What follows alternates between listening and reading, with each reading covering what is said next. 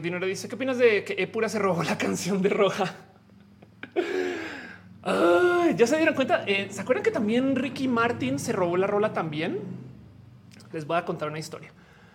Oso total, oso. Qué pena, qué pena con esas personas que fueron con Ricky Martin. Ricky Martin, güey. O sea, con una, un músico, me explico. Em, y ahora con Epura, que, que quiere decir que son agencias que le vendieron un comercial a una marca inmensa de trayectoria, o sea, presencia nacional y saben, muy conocida, se lo vendieron, güey. Y quién sabe cuánto cobraron por eso. Y los mendigos luego fueron y en vez de contratar a artistas musicales o comprar una canción, o sea, miren, hay websites donde tú vas y por 30 dólares puedes comprar una canción súper cool, súper chida, pero no hacen lo que la youtuber van y descargan una canción libre de derechos y montan toda una campaña. ¿Y qué creen? ¿Que, o que alguien más usa la canción? Pues por supuesto, no, seguro no solo yo. Se los prometo que por ahí un porno usando esa rola, me explico. Yo me llevo ese riesgo porque soy youtuber. Y entonces eh, algún día tendré el dinero para contratar a músicos y músicas y hacer una canción súper cool, o que sean en vivo, ¿no? Y ese, no, algún día eso sucederá. Pero por ahora no, entonces yo voy, yo uso música con derechos libres. Pero que una agencia le venda de pura toda una campaña por seguramente cobraron miles de dólares y no tenga la decencia de comprar una rolita, hasta me da penita. Pero pues bueno, mucha gente igual no sabe que rolita estoy hablando, así que este se las pongo.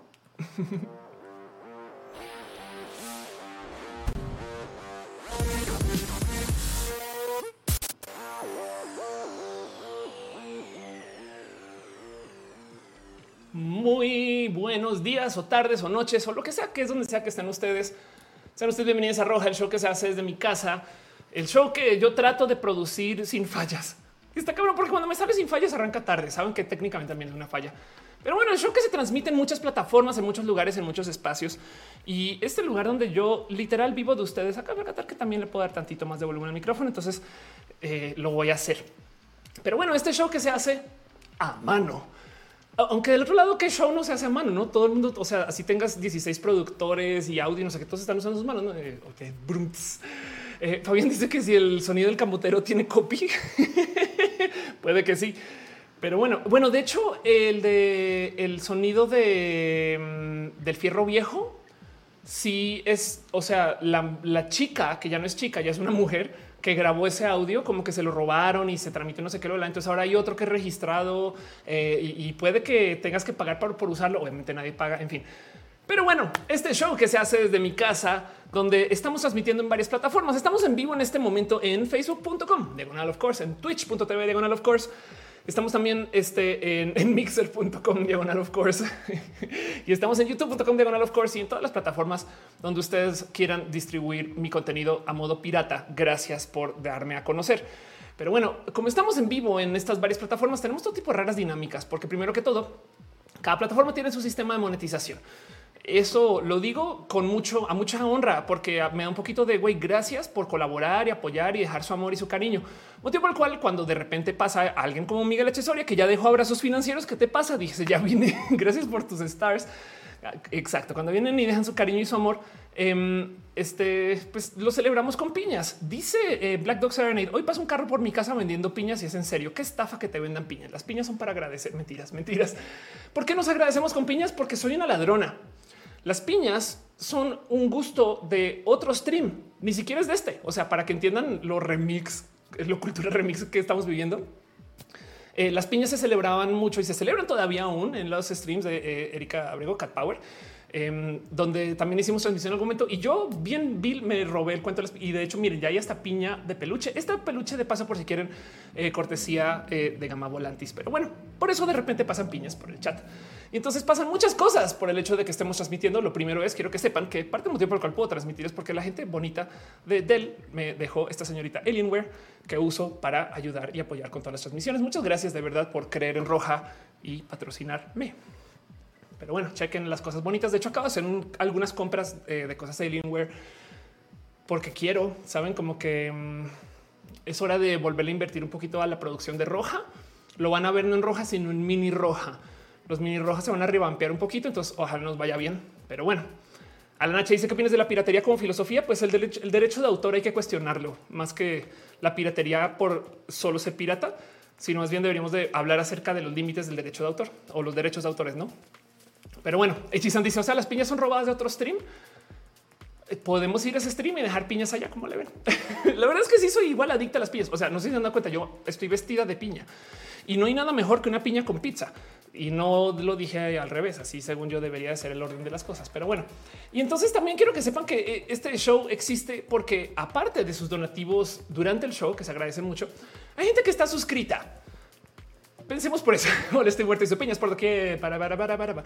Y entonces, gracias. Quiero agradecerles. Gracias a ustedes por suscribirse, porque entonces quiere decir que mensualmente me dejan sus abrazos que de nuevo no solo me permiten invertir en el show y que se vea chido y, ayudan a que exista más roja por más tiempo, sino que también gracias a sus abrazos financieros puedo desayunar. ¿no? Entonces eso también ayuda. Me gustaría pensar que gracias a eso entonces tengo em, pues no sé, un poquito más de creatividad. Pero bueno, quiero dar las gracias a la gente que está en el Patreon, Arturo, Ale, Ana Navarro, analógicamente, con quien estuvimos platicando acerca de la bisexualidad desastrosa hace nada, con Simja Jaraji, Cheja, Javier Tapecho Cuevas Aflicta, con Ignis 13 y Francisco Godínez y Trenepe. Gracias por su amor y su cariño.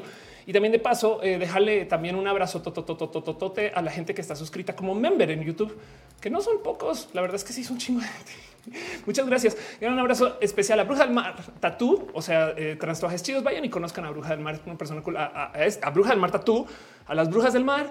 Eh, ni les busquen, pero eh, eh, luego van a saber por qué. Pero un abrazo también a Germán Briones, Pamela Gutiérrez, Mávila Morales, Peter J. S.R., a Soy Sherali García, Alfredo Pérez Aldana, a Jessica Díaz, un abrazo a Úrsula Mortier, Mike Lugo, a Ireri al revés, Becky Santoyo MD Plus, eh, Alejandro Ortega, lo cual quiere decir que hay varios MDs. En fin, un abrazo a Alex Sánchez, a Auster Aragones, Emanuel Marroquín, Miri 3344 Katza, Adolfo García, Viana García, eh, eh, se conoce, a Cintia Ken, Santiago Rovira, Brenda Pérez Lindo, Ovialani, Cintia B. Márquez, Berta Hernández, Bert Gracias también a Gloria Félix, a Susana Baeza, Noemí Ávila, Sam Silva Flores, Fernando Rivielo, José Villarreal, a Adel Agustina Sosa, ya de Luis Renier eh, Cruz, Rani, eh, perdón, Raúl Fomperosa, María Elena Ramírez Ortega, Héctor Ferriola, Jessica Erisbiel Mendita, Jessica que está por ahí en el chat. Pasos, pasos por ingeniería, que tiene un canal bien cool. Vayan y chequen. Ana Alejandro, quien está celebrando su este, visibilidad lésbica. Ahorita hablamos de eso. Eh, Tatoso, Cristian Franco, Tardas 2, Moni Aranda, Sailor Fisherson, José Cortés, Maite Farías, Ana Cristina Mo, la ardilla del grupo. Gabriel Mesari, Frank Núñez, Rodrigo Pérez, Gibran Rivera, Yolanda Suárez, Víctor Hugo, Curiel Calderón, Lucero Quilla, Afroita 66, Autórica, a Carlos Soto, a Soliloquio de Lun, Perruno H, te queremos, Ofelia, también te queremos a ti, Perruno H, un abrazo a la pastela de la Cocoa, que eh, hacen está compartiendo historias bonitas ahí en Twitter, un abrazo a Valvantino, Les Macacha, André Carlos Comaranza, Teitzel, Mariana, Rom, Galvez Aflicta, Edgar Riego y Leonardo Tejeda. es un chingo de gente. Qué chido. Muchas gracias de verdad.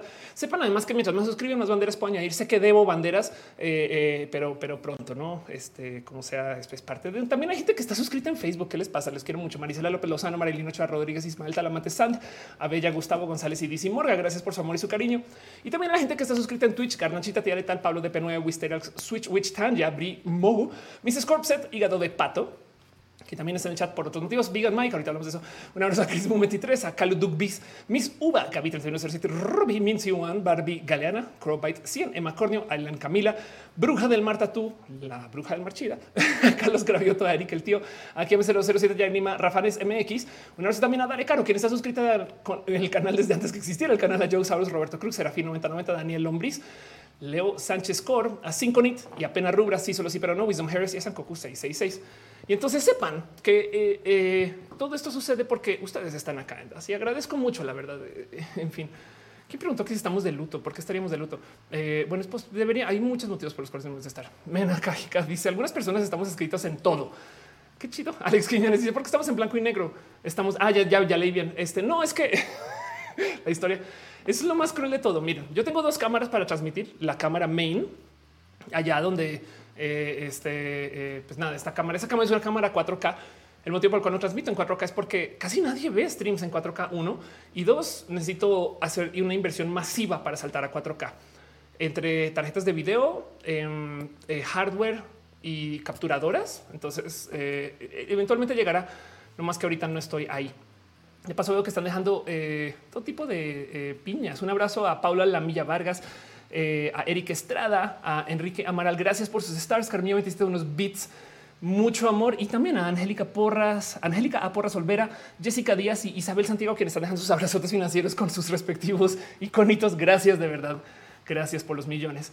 Gracias de verdad. No saben, es que es que me llega muy al corazón porque es como de uy, es que luego, eh, eh, pues nada, mantiene que este, este show siga sucediendo, pero bueno, también sucedería de todos modos porque se trata de compartir. Y en eso, eh, de paso, quiero que sepan que hay un grupo de gente súper cool que están aquí. Los van a ver aparecerse porque tienen todo tipo de em, permisos especiales que es la gente del team de moderación. Ya voy con el tema de las cámaras. Y es que están acá cuidando el chat, la gente cool del el team de moderación que son Caro, Uva, Uriel, Fabián Monse, Jesse Tutix, Hígado de Pato, Acusi, Denise, Aflicta, Nisa, Gama, Volantis, cada quien con sus proyectos súper cool, porque además tienen un Discord y en ese Discord, aparte de llevar el after, que tengo entendido que ya vamos tres afters apilados porque no se acaba, o sea, comienza el after y es tan largo que ya arranca el otro show. Entonces luego se cierra el show y arranca el otro after y entonces ya no sabemos si ese after es el after anterior. Todo eso Em, pero además conozcanles porque cada quien tiene, tiene proyectos súper cool. Son streamers, eh, gama, eh, gama, Nisa, gama volantis, búsquenle así. Nisa, eh, el, tema de los peluches. En fin, cada quien con sus cosas súper, súper, súper cool. Em, también para por si les quieren dar un poquito de cariño y amor, porque en últimas ayudan a que esto suceda. Bueno, volviendo al tema de las cámaras, resulta que este show es el hijo de otro show. Roja, yo lo hago como stream porque yo sabía hacer stream desde antes y yo he ayudado a muchas plataformas a nacer y arrancar y a trabajar y hacerse stream o hacer o a que se hagan streamers. Y un día me senté a hacer la lista y son más de 15 shows, ¿no? Entonces es largo, pero sepan que todo esto comienza con un show que puede que sí conozcan que se llama Nerdcore Podcast. Y Nerdcore en su momento solamente teníamos una capturadora para una cámara chida, la que está acá. La otra cámara un día, Melvin Lara, por si le reconocen de nombre, Melvin eh, se le ocurrió que puede conectar una webcam entonces comenzamos a una webcam que Melvin tenía por ahí y él lo usaba como para así como mostrar cómo chismear qué estaba sucediendo en la habitación, etc. Esa cámara la teníamos en blanco y negro porque era como la cámara espía, era como la cámara de seguridad que Melvin la agarraba y se ponía a transmitir, ¿saben? Em, ahora yo no tengo esa capacidad porque soy solo una persona que está switchando y a la vez mostrando y demás, pero entonces esa cámara, que de hecho es una cámara full blown, o sea, yo podría hacer la transmisión solo con esa cámara, la tengo en blanco y negro de luto. Eh, Saben como que eh, es como eh, un poco de legado de Nerdcore. Pero bueno, en fin, esas cosas pasan. Entonces, todo eso está pasando en este show y vamos a estar aquí bastante tiempo. Voy a hablar acerca de la gente emo por mucho, mucho, mucho tiempo, porque este es, un tema que me dio mucha ternura de investigar. Y quiero platicar con ustedes porque es un tema que no me llega muy al corazón, porque yo no lo viví en México. Cuando yo llegué, los, los hemos ya se habían desvanecido. Ahorita hablamos de eso. Ay, no, perdón. Saporos dice que está hablando de su gatito. Besitos. Espero que esté ronroneando por allá en el cielo. El gran ronron. Eh, no, gracias por estar acá. Alex R pregunta: eh, Llegó tarde, no hemos comenzado todavía. Luis Metafórico dice: A lo mejor de los inicios de la semana ve roja con la hermosa Ofelia. Exacto. Roja de paso se hace los lunes, o sea, el primer día de la semana, porque la idea es que luego de romper con el fin de semana, llegamos a la casa así destrozados y destrozadas. Y entonces roja es un poquito ese descanso, como de no se preocupen que el mundo es bonito. Yo sé que hoy les fue rudo y rudín porque pues, tuvimos que romper con el fin de semana, pero el mundo es bonito y aquí estamos para darnos un poco de cariño, amor y abrazo. Sepan que por eso es que a mí me gusta de paso hacer roja como se hace. El chat no es cualquier chat. El chat es una mezcla de varios chats y estamos en vivo en varias plataformas al tiempo. Y entonces eh, eh, eh, espero que sí, que no se haya caído en las otras plataformas, pero el punto es que estamos transmitiendo en varias plataformas y por consecuencia, em, entonces uno, el chat aquí se mezcla con todos, no sepan que eso está pasando. Y dos, entonces eso hace que este show sea más como una conversación, no es un show, saben como que yo no vengo un stream a decir de eso se trata el stream y ya yo, yo soy la voz de la verdad. No, yo vengo aquí a platicar, a dialogar y a que, a que nos demos ese abrazo justo de fin de lunes de el mundo no es tan horrible, el mundo no es tan horrible y así esas cosas. Entonces, bueno, volviendo al cuento, vamos a estar al aire por lo menos tres horas. Así que eh, si ustedes hacen algo los lunes en la noche y quieren que les acompañe yo mientras lo hacen, vayan a hacer eso y lo ponen de fondo. Sabes si, juegan, eh, eh, si, le entran al Minecraft, si juegan cualquier cosa que, les deje tenerme acá de fondo, adelante. Si están manejando, si están operando una persona o si están este, rezando y les sirve tener roja de fondo, adelante también. O la otra es si quieren cenar y están solitas en casa, pues pongan roja y aquí estamos y nos acompañamos para igual hay otra persona que también seguro está cenando. O si ustedes quieren consumir lo que sea de esto de la eh, de, la voz de la estupefaciencia. Estas, mantengámonos dentro del legal en lo que se pueda, pero eh, adelante también vayan y traigan su consumo favorito, que puede ser eh, cualquier alcohol, cualquier estupefaciente importado o, no importado, crecido en casa. No sé. el punto es que vamos a estar acá mucho tiempo y la idea es acompañarnos. Así que esto es más como tipo una cenita con roja de fondo, esas cosas, no? Y usen el chat todo lo que quieran. Dice Tomás Campos que es Mixer. Mixer era por así decir, uy, va a decir algo horrible. Era el Twitch de Microsoft. Eh, Mixer era otra plataforma para transmitir y ya cerró. Entonces, eh, como estuvimos ahí un rato, me da un poquito como de me da lástima porque duraron muy poquito. O sea, Emoflog creo que duró más que Mixer, saben? Entonces, como que me gusta seguirles mencionando porque pues hay que, hay que apoyar el talento independiente. Pero bueno, en fin, este veo que eh, algo pasó con Denise que están diciendo en el chat. Jenny cuando dice los hemos no nos quedamos, nos destruimos, solo nos transformamos un poquito. Sí, la hoy voy a hablar un poco de eso. Em, Fernando Bello dice: Ven la luna rosa hoy. Es verdad, hoy hay luna llena. Entonces eh, celebremos nuestra luna rosa. Nomás les voy a decirlo: es rosa no porque se ponga color rosa, sino rosa porque hoy también es la fecha en la que florece una flor que se llama Flox, como el doctor en Star Trek, uh, pero eh, Flox es una flor rosa. Así que por eso se le llama luna rosa. Muy bonito, luna llena. Eh, les invito a que la vean también de paso. Panda McFly dice: Viví todo eso de mover sus punks más en insurgentes. Estuvo bien intenso ese asunto. Qué chido. Ahorita quiero hablar mucho con ustedes de eso de darwinismo y a ver, a ver, a ver, a ver, a ver. Muy hemos muy punks, pero alguien hablará de los furries y otakus lindos. Podemos hablar de furries y otakus lindos. Sí. Saúl López dice: Te escribo mientras cocino. Mi momento favorito el lunes. Qué chido. Hora de los comestibles, dice Daniel. Em, Fernando dice: eh, Hoy me acompaña cenando. Qué bueno, qué bueno. Denis dice: Dijo Star Trek. Shot. sí. Entonces, vamos a hablar de eso. Platicamos un poquito acerca de. Em, el tema de los hemos. Me gustaría para arrancar preguntarles a ustedes si fueron hemos. Dicen Nora, fui emo y punk. ay, ay, ay. Que sí es verdad, dice Tuna Cute. Hoy es el día de la visibilidad lésbica y hoy es el día de la visibilidad lésbica. De hecho, por eso estaba también hablando allá en Ruidosa. Em, pero, pero imagínense, día de la visibilidad lésbica, luna rosa eh, y roja. Entonces, celebremos. Emo de closet, dice Toromeo Puente. Muy bien, Toromeo. Arranquemos este show y ahora sí platicamos de lo que hay que platicar.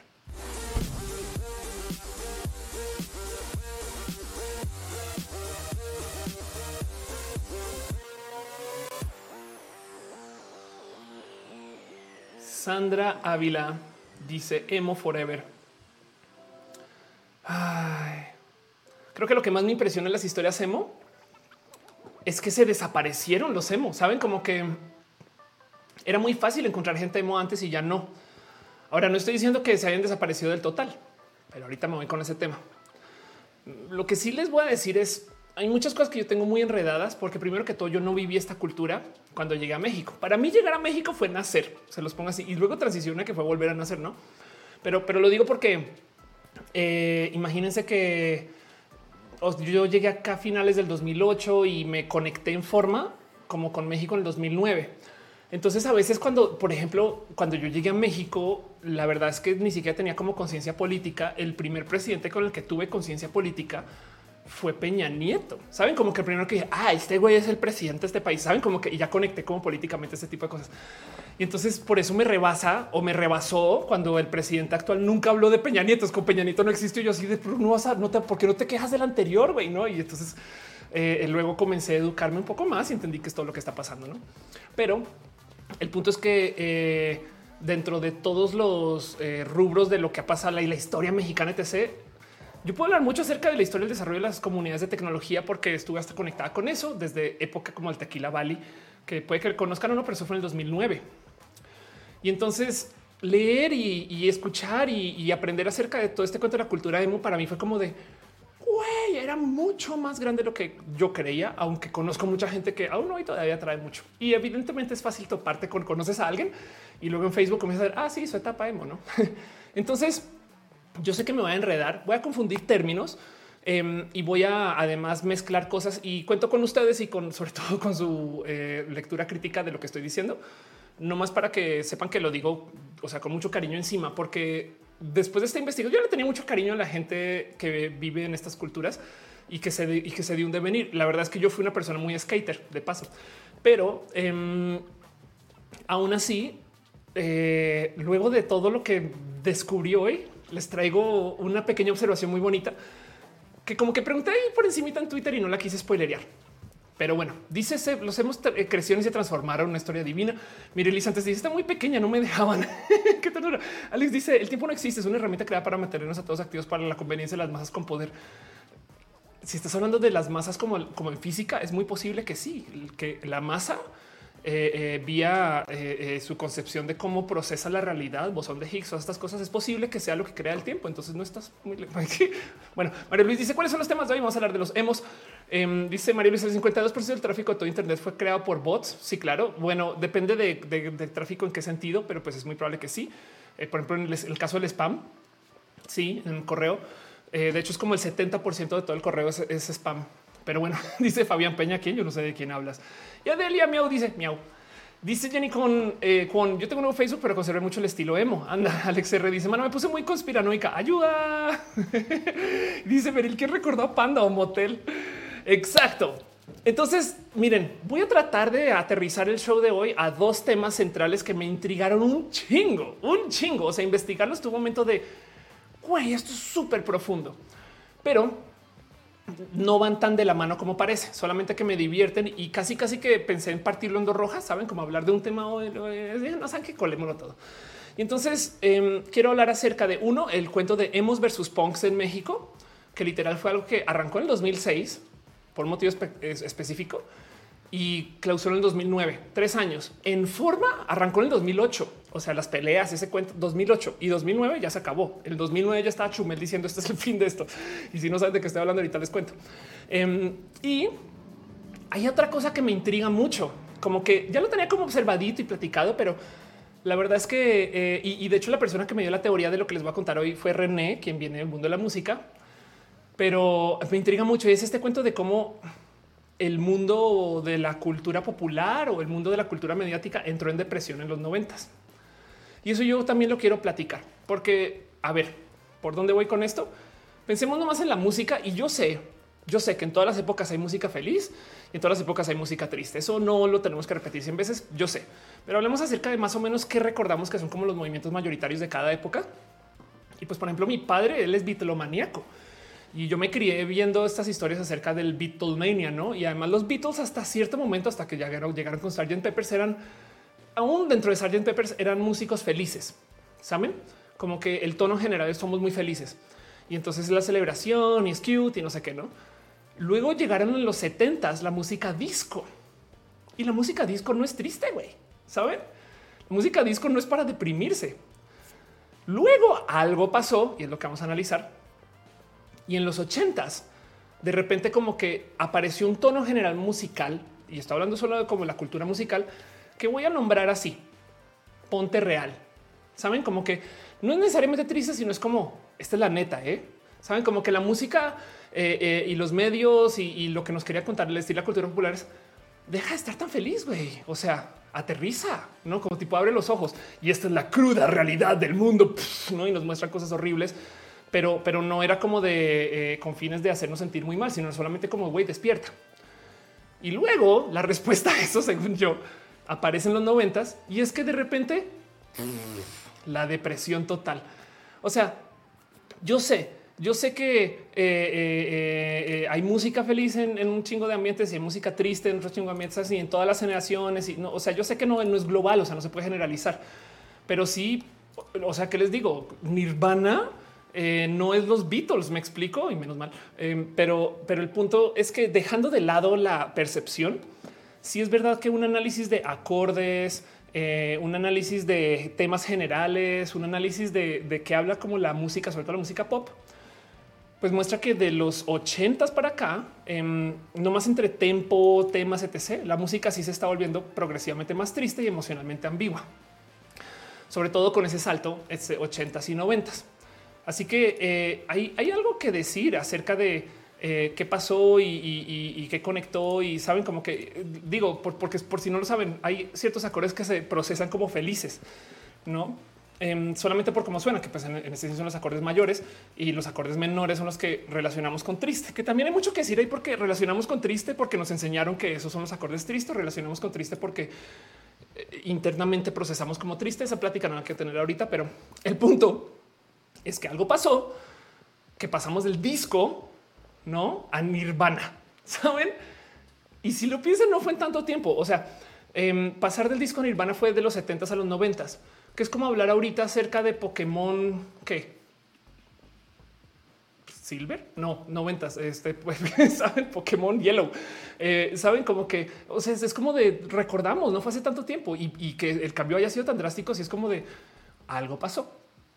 Entonces quiero que hagamos un pequeño viaje y les voy a presentar algunas cosas que aprendí a lo largo de mi vida en esto del análisis como lo cultural, que puede estar muy mal y puede estar así atando datos como el meme de la conspiranoia que está poniendo hilo rojo conectando cosas que no debería.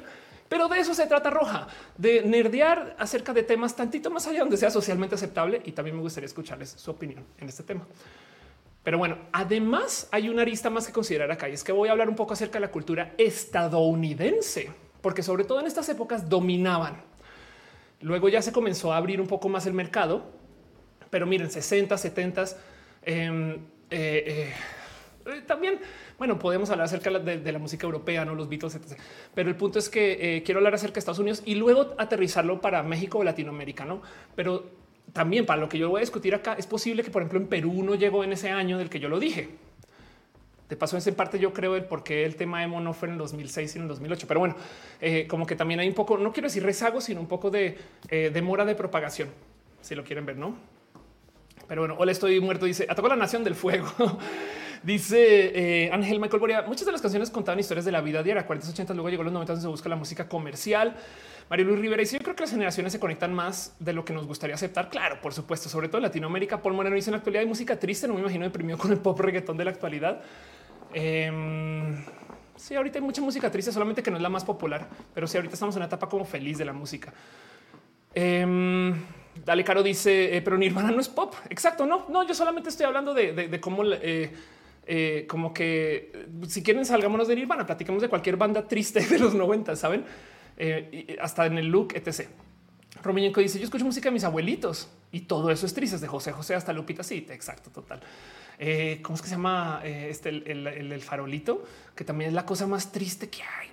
Bueno, perdón. Eh, dice lo que cambiaron. Aldu, no me spoileré esto el show. Uriel Montes dice cómo no vamos a estar depresión. El mundo está ido a la chingada total. Eh, Mireli Santa, Santa dice a veces uno está viendo la canción que suena alegre y cuando le presta atención a la letra, depresión total, totalmente de acuerdo. Jessica Santi dice Alice in Chain. José Granico, Irina dice no empiecen, no empiecen de truz. Claro, total. René, el dice si fuimos de hueso colorado en estilo y una que otra práctica, pero todo bien hoy en día. Qué chido porque quiero platicar acerca de esto y, tener información de gente que esté este, from inside. Es, esto me parece espectacular. Em, se me olvidó poner una cosa en la escaleta. Vamos a ver si lo encuentro rápido. Pero el tema es que eh, sí, aquí está. El tema es que eh, hablemos acerca de la comercialización de la música. Y primero que todo, tenemos que hablar acerca de un personaje que se llama Edward Bernays. Entonces puede que no le suene de así como de corazón, o puede que sí. Capaz y capaz ya tiene esto usted súper, súper identificado. Pero este personaje es Edward Bernays y Edward Bernays em, es como lo dice aquí, perdón, em, el sobrino de Sigmund Freud. O sea, es como también póngale la época, no? Y el tema es que eso adopta la teoría psicoanalítica de Freud y comienza entonces a trabajar este cuento de los deseos inconscientes. El tema es que él comienza a trabajar este cuento de las relaciones públicas y se le conoce como de muchos modos como el papá de las relaciones públicas. Y su primer gran proyecto en 1920 fue vender más cigarros.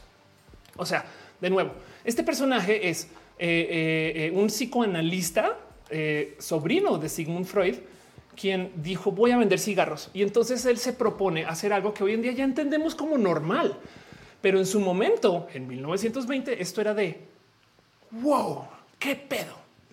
Y es que este güey, solo él cambió el cómo se venden las cosas para que entiendan. Vamos a construirnos dos segundos. Eh, él se inventó que lo que tú consumes está atado a un estilo de vida. Pensemos en esos dos segundos. Ya para nosotros es súper normal que si tú eres androidero o apolero, es un estilo de vida, saben? Pero eso antes no existía. De hecho, hasta 1900 las cosas se vendían hablando del producto.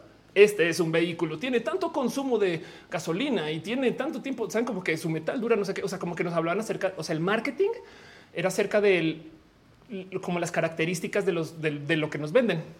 Y este güey dice: No, no, no, no, no, no, no, no, no, no, no, mi reina. Si vamos a vender cosas, tenemos que atarlas con estilos de vida. Y entonces él comienza a eh, eh, crear como una estrategia para comunicar de cómo las mujeres cool son las que fuman. Este güey fue el que se inventó él después de coger. Si fumas.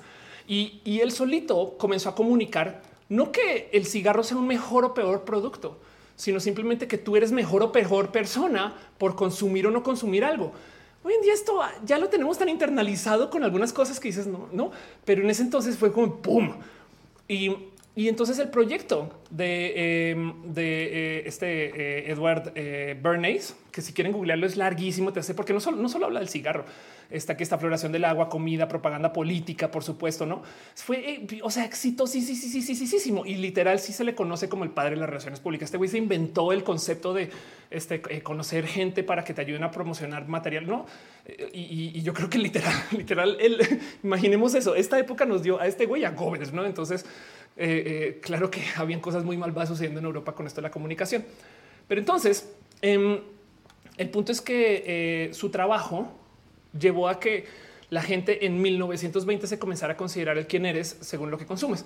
Y eso se comienza a permear. Ahora, pasando en 1920, en Gran Depresión, Primera Guerra, Segunda Guerra, ¿saben? Y Estados Unidos se vuelve a conectar como con el mercado consumista, literal saliendo de la Segunda Guerra, o sea, 45 hacia los 60. Y en esta época, entonces pasa algo que mm, quiero que tengan presente nomás, y es que Estados Unidos se quedó con toda la funcionalidad del mundo. O sea, después de la Segunda Guerra, Estados Unidos era el único país desarrollado funcional. Así que em, básicamente los países que tenían reservas, etc., se la dieron a Estados Unidos. Y ahí fue, por ejemplo, cuando se decidió que el dólar iba a ser la moneda de intercambio global, todas estas cosas. Pero entonces Estados Unidos por eso comenzó a dictar el mundo. El nuevo orden mundial comenzó ahí después de la Segunda Guerra. Y el momento cuando Estados Unidos literal se consumió todo ese surplus, no? Y, sí, que mientras que se desarrolló Europa y no sé qué, y se reactivaron los nichos europeos, estas cosas, o bueno, las ciudades y países, no nichos, las ciudades. Em, el momento donde esto como, como que golpeó pico fue entrando a los 70 Así que quiero que lo tengan presente porque este es el momento cuando Estados Unidos ya no puede vivir de la herencia de sus papás, figurativamente hablando, y tiene que comenzar a cambiar figurativamente hablando, saben? Y desde ahí para acá, o sea, Estados Unidos ha hecho todo tipo de bailes así como para no decaer desde los 70 para acá. Entre esos, por ejemplo, una inversión masiva eh, en fuerzas militares para que, aunque se caiga, entonces la gente depende de Estados Unidos, saben como que somos muy tóxicos, todo eso, no? podemos hablar larguísimo de ese tema también, pero quiero, que lo tengan presente porque entre eso y que se estaba desarrollando el mercado del el entretenimiento, créanlo, no hay nexo porque el mercado de entretenimiento siempre ha sido el megáfono de la política. Entiéndase, la cultura pop sirve así sea para distraer pan y circo desde siempre. Entonces hay muchas cosas que pasan cuando las cosas no están chidas. El 68 fue un año muy difícil para Estados Unidos porque eh, fue un momento como muy de choque con esto de su moneda reserva. Vean el roja del oro. Eh, con esto de un chingo de temas históricos también eh, comienzan estos conflictos con el Medio Oriente. bueno, pero el punto es que en el 68 pasó algo y el problema es que esto, esto a mí me lo contó un profe, saben, y lo he buscado mucho y encuentro las pruebas de lo que dice el profe, pero nadie que lo haya escrito per se, aunque seguramente es porque no lo estoy buscando bien. Pero él me habla, él me, habla una vez en clase, tuve un profe que me habló acerca de cuando ABC, la, este, en ese la radiodifusora, eh, eh, o sea, ABC, la, ¿no? Eh, la red de radio, se decidió romper en varios Em, en, varias redes, no? O sea, ABC Rock, ABC Dirección, ABC, ¿no? Eh, ABC Entertainment, no? Que esto hoy en día de nuevo nos suena súper normal, pero en ese entonces, en los 60 entrando a los 70 era completamente nuevo. ¿Por qué les doy todo este choro? ¿Y por qué hablé de Freud? Bueno, de, más bien de la familia de Freud. Porque a mí lo que me comentó mi profe cuando estamos hablando acerca de estrategia de comunicación me cuenta la historia de cómo entrando a los 70 las emisoras, porque no solo fue ABC, por ejemplo, Mutual, que era una emisorota grandota que ya no existe. Eh, las emisorotas se comienzan a romper y deciden que tienen que tener contenido que sea especializado. Entiéndase, las emisoras de radio en los 60 ponían música de todos los estilos todo el día. Así que en la mañana ponía música clásica, en la tarde ponía música para los jóvenes y en la noche ponía música para las niñas, ¿saben? Pero luego entrando a los 70 deciden que se tienen que romper para poder crecer mercados por aparte y tomando todo esto que se sabe desde la teoría de la personalidad y no sé qué habla, la decisión que toman es dividirse por estilos de vida. Entonces en los 70 hay unos literal ejecutivos de radio que se sientan a tomar esta decisión. Tenemos que atar música con estilos de vida. Esto créanlo, eso es como cuando descubres que el lobbying es un fenómeno nuevo. Esto, esto es de esas cosas que ya tenemos. Claro, por supuesto que si tú eres un skate, un escato, entonces escuchas música skater. Pero es que en los 70 no era así. Tú bien que podías ser una persona. De hecho, de hecho, de ahí nace la, la discusión de que yo soy melómano. A mí me gustan todas las. Pues claro, porque eh, nuestros abuelos eran melómanos, porque les enseñaron a escuchar todas las canciones de todas las, no? Y más bien en algún momento, em, pues este, a él nomás eh, eh, le cambiaron la jugada y ahora entonces resulta, resulta que si tú quieres escuchar música de este estilo, tienes que tener este estilo de vida, como el cigarro y las mujeres, ¿saben? Entonces, de paso, esto, esto eh, eh, es un poquito al revés de lo que suele suceder con los medios, pero por ejemplo, en los 2000 pasó esto con los sitios web de noticias. No sé si recuerdan que existían esos famosos sitios que se llaman portales, que todavía existen, que en esencia son una fotocopia del periódico, pues, o sea, que tienen todas las secciones, no eh, México, videos, mundo, mujeres, ciencia, tecnología, no? Y la idea era que tú ibas a todos los lugares como portal. Y en los 2000 comenzaron a aparecer estas cosas que se llaman medios especializados, que son medios que hablan solo de un tema. Eh, eh, y entonces en este caso, por ejemplo, Firewire es un medio bien cool que habla solo de tecnología, que ya se vendió como siempre es Firewire. Pero el punto es que ellos lo que te dicen es si tú entras a Fire es porque te interesa la tecnología. Por consecuencia, los anuncios entonces pueden ser muy dirigidos al estilo de vida de la gente que le interesa la tecnología. Saben como que esto pasó el momento que se especializaron los medios y hubo un debate porque la gente decía no, yo prefiero pautar en portales, no en vez de medios. Pero en últimas, esto fue lo mismo que pasó en la radio que podemos además hablar mucho de cómo esto ha pasado en un chingo de espacios. Me explico, la tele se partió y apareció la tele por cable. Y entonces la tele por cable eran canales especializados, ¿saben? Y puedo seguir. No más que la radio es vieja, entonces esto pasó hacia 1970. Entonces, a inicios de los 70, las emisoras ya comenzaron a ponerle presión a sus creadores de contenidos que trabajan en la emisora para que comenzaran a atar estilo de vida con música. Y entonces comenzaron a tomar decisiones de, ahora en adelante. Esta estación va a ser una estación de disco. Eso quiere decir que nos vamos a atar a los ideales de la gente del disco. Miren, hoy en día de nuevo nos suena súper normal porque ya crecimos con esto, pero yo recuerdo cuando ir al súper y saber qué galletas comprar no era preocuparme por si la marca apoya el aborto o no. Saben como que eso es bien raro, no vas por el super. Ah, no, esta leche no, porque pues no apoya a la gente LGBT. Uh, yo no compro estas galletas porque no, no, no, no, no, no, no, no apoyan a las mamás solteras. Saben, es como de qué pasa. Pues bueno, porque ya estamos atando productos de consumo con estilos de vida.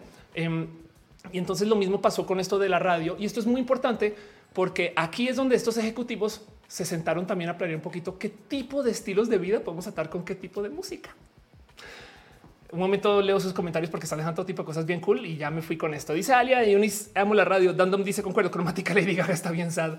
Eh, hola, estoy muerto. Dice qué tóxica eres. Estados Unidos Armando se dice en la prepa un profesor de comunicación igual hablaba, solo de ABC. Robin Yoko dice eh, solo sabía que había guerra de boy bands, no sabía que fue una guerra de géneros musicales completa. Al que te dice todos hemos ganado los reggaetoneros. Eh, Capitán Garra Negra dice apenas llegando, vamos a hablar de los emos.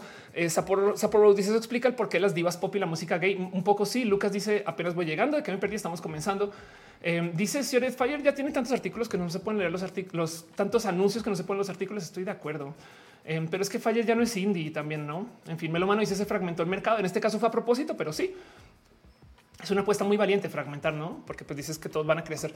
Toromeo eh, Puente dice así estoy ahora usando solo marcar eh, marcas que no experimenten en animales. Claro, sí, total. Hadouken, Hadouken. Dice los documentales de Adam Curtis plantea preguntas cuestionando los nuevos medios y qué pasaría. Total. Omar Alvarado dice: Me bañar mientras te escucho que el punk. Ándale, gracioso. dice: ¿Quién va ganando? Van ganando los hemos aunque el punk tiene sus cosas bonitas, pero bueno, Luis Fernando dice es interesante cómo las culturas alternativas mutan bajo el contexto geográfico. Sí, total. La movida madrileña, el punk en Islandia o la periferia de la Ciudad de México, lo chido es la diversidad. Exacto. Luis Fernández, perdón, Luis Fernández dice es interesante cómo las culturas alternativas mutan bajo el contexto. Ah, ya te había leído, perdón, lo chido es la diversidad. Melómano dice en los ochentas en México eran los fresas versus los rockeros. Ya voy para allá con eso.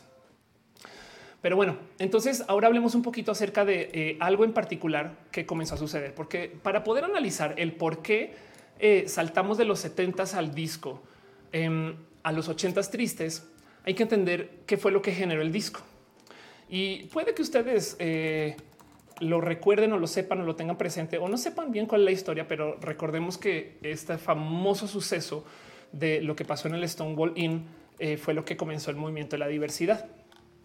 Esto comenzó justo cuando en un bar de mala muerte, o sea, que no es tan de mala muerte, pero me explico como que en un lugar prominente, en una redada policíaca, em, por fin unas personas de la comunidad LGBT, literal, dos mujeres trans eh, negras, trabajadoras sexuales, deciden aventarle ladrillos a los policías y comienzan la revuelta de Stonewall y revuelta. Esto luego se, esto luego detona en marchas y que la gente sale y que no pasa todo esto que ya como que conocemos, comienza el movimiento. Pero esto sucede a cambio del 68 entrando a los 70 y esto, entre muchas cosas que podríamos hablar acerca de la diversidad y la bandera y todo esto, Gilbert Baker, todo, Y cuando llegó a México, esto es una historia larguísima. De hecho, creo que es mi último video en diagnosis o el penúltimo. Pero todo esto em, detona en que algo pasó con la comunidad LGBT. Y es que, créanlo o no, cuando la gente LGBT no se puede presentar porque llega la policía. Entonces se comenzaban a ir como a lugares más escondidos hasta que llegaron a un lugar como, eh, como Stonewall, no? Pero después de que tú ya le tiras ladrillos a la policía y lo sobrevives, entonces, pues en esencia eh, eh, te dan el centro del el centro del mundo para que hagas lo que quieras, no? Y entonces esto es lo que detona la música disco. Yo no tenía esto presente. La música disco es la celebración gay de Stonewall. Esto está en los 70 Toda la gente que está detrás de la música disco son la horda de jotas que no podían salir a ningún lugar porque la policía eh, te está exorcinando, porque la policía este, eh, se encargaba de que no pudieras. Entonces, evidentemente, en los 70 pasando Stonewall, lo primero que comienzan a hacer es güey, vamos a hacer música bien pinches gay. Y entonces la música disco es todo este proceso de la gente gay siendo creativa. Y esto entonces lo dejo ahí porque em, esto es el motivo por el cual el disco vivió tan poco, porque vean que esto comienza como en el 71 y en el 77, entrando al 79 ya muere, muere, muere. Fue una década, la década del disco y vean como nadie le dio seguimiento. O sea, si hay, disco hoy todavía, sí, no es que yo voy en mi antro, todavía ponen sí, pero el disco es de los 70 dice Alan eh, Nobody died at Stonewall. Eh, dice son lo que uno aprende en un directo. Eh, Daxter eh, Fug dice justo eh, aprendí eso en la temporada de RuPaul's Drag Race. Bien, bien interesante. Exacto. Sí, como que hablar del disco en los 70 es como hablar hoy de RuPaul's. Me explico como que si tú llegas a un lugar y hay seis güeyes que están hablando acerca de, RuPaul's, pues jotas. Me explico y no pasa nada. No es queja. Tengo, tengo un amigo que se queja y dice güey, el drag se volvió como el fútbol. Exacto. Ana Pato dice I will survive. Total. Entonces, eh, hay mucho detrás de eso y les voy a contar entonces una historia porque los 2000 y RuPaul's y los 70 eh, no es lo mismo, evidentemente. Así que el motivo por el cual el disco no es eh, famoso hoy es por culpa de, un, de muchas personas, pero hay una historia en particular de un personaje que se llama Steve Dahl. Steve Dahl se los va a mostrar. Em, es este personaje, quien era un DJ en una emisora que como las emisoras, vamos a atar cabos acá, como las emisoras están teniendo este cuento de vamos a atarnos con estilos de vida y vamos a darle luz a estos estilos de vida. Pues este güey, que si mal no recuerdo eh, cómo va la historia, él tenía una, una eh, este, un show de rock. Le dicen vas a tener que poner disco o te vas de la emisora, porque ahora nos estamos alineando con la música disco. Y entonces el güey le caga y decide comenzar una cosa que se llama el movimiento anti disco así de fácil. Eh, eh, eh, él, se vuelve como la cara del movimiento del el disco es lo peor que hay y entonces comienza a usando sus medios a antagonizar y se pone la pelea. Ahora, todo, todo lo que se dice de la historia de este y estas cosas son como puro vato quejándose, no literal machito diciendo el día del hombre que, que, que no así, así literal, así se escucha ese güey. Pero el tema es que comienza a despertar mucho interés porque resulta que hay mucha gente que no está a favor del disco. ¿Quién? Bueno, para que entiendan, hay un evento que es donde murió el disco, güey. Dice Rosa SG1, es el FIFAs. Exacto. Es un evento que literal se llama el Disco Demolition Night. Y entonces, en esencia, lo que este güey consiguió fue que eh, la Major League, eh, la MLB, o sea, la, Liga de Béisbol, le diera un show a la gente de, eh, de como la producción de Steve Dahl para que se presentaran y platicaran y celebraran el antidisco.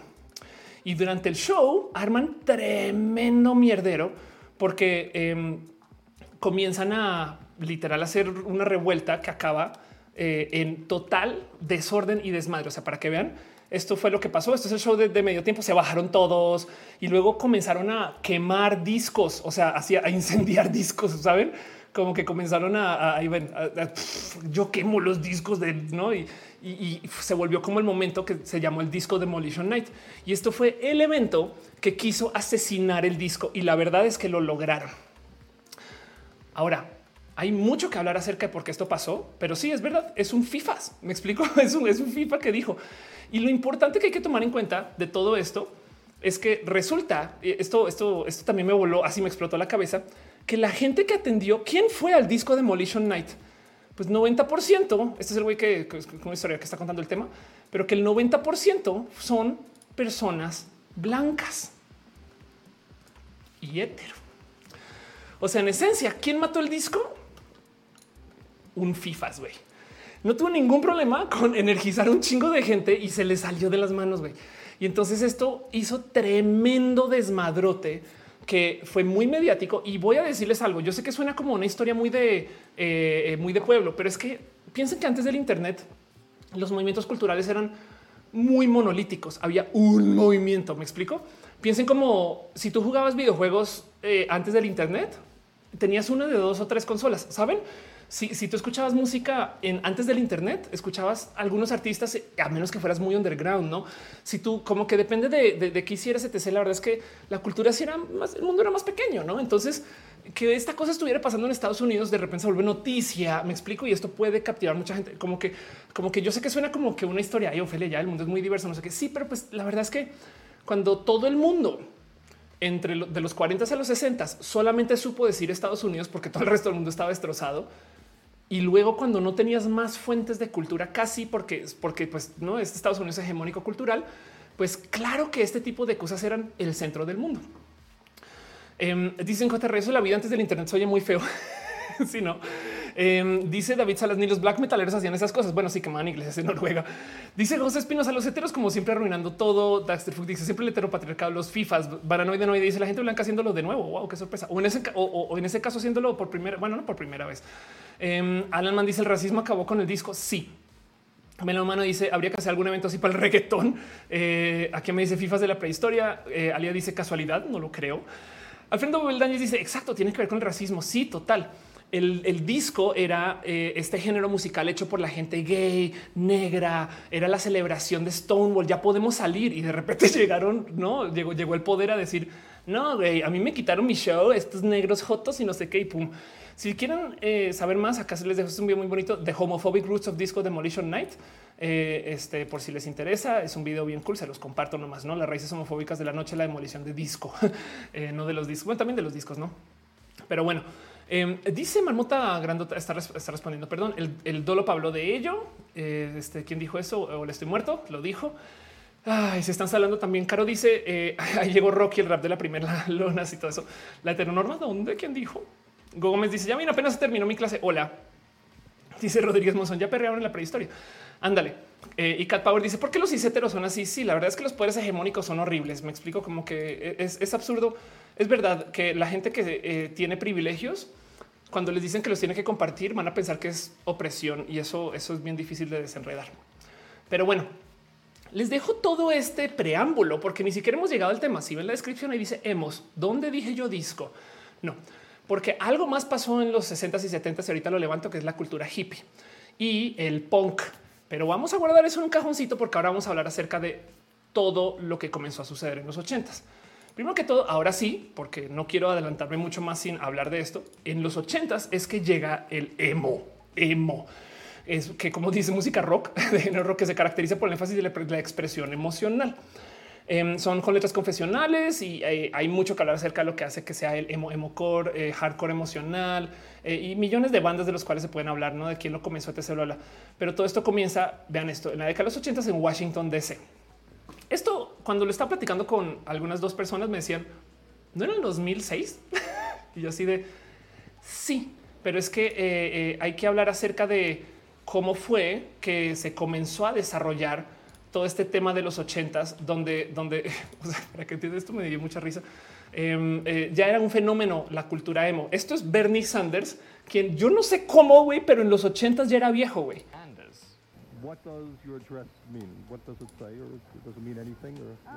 Entonces ahí está entrevistando y dice, ¿qué quiere decir tu, tu vestido? ¿No significa algo o, qué onda? Vamos a traducir esto al español nomás porque eh, alguien igual y lo, lo va a querer leer.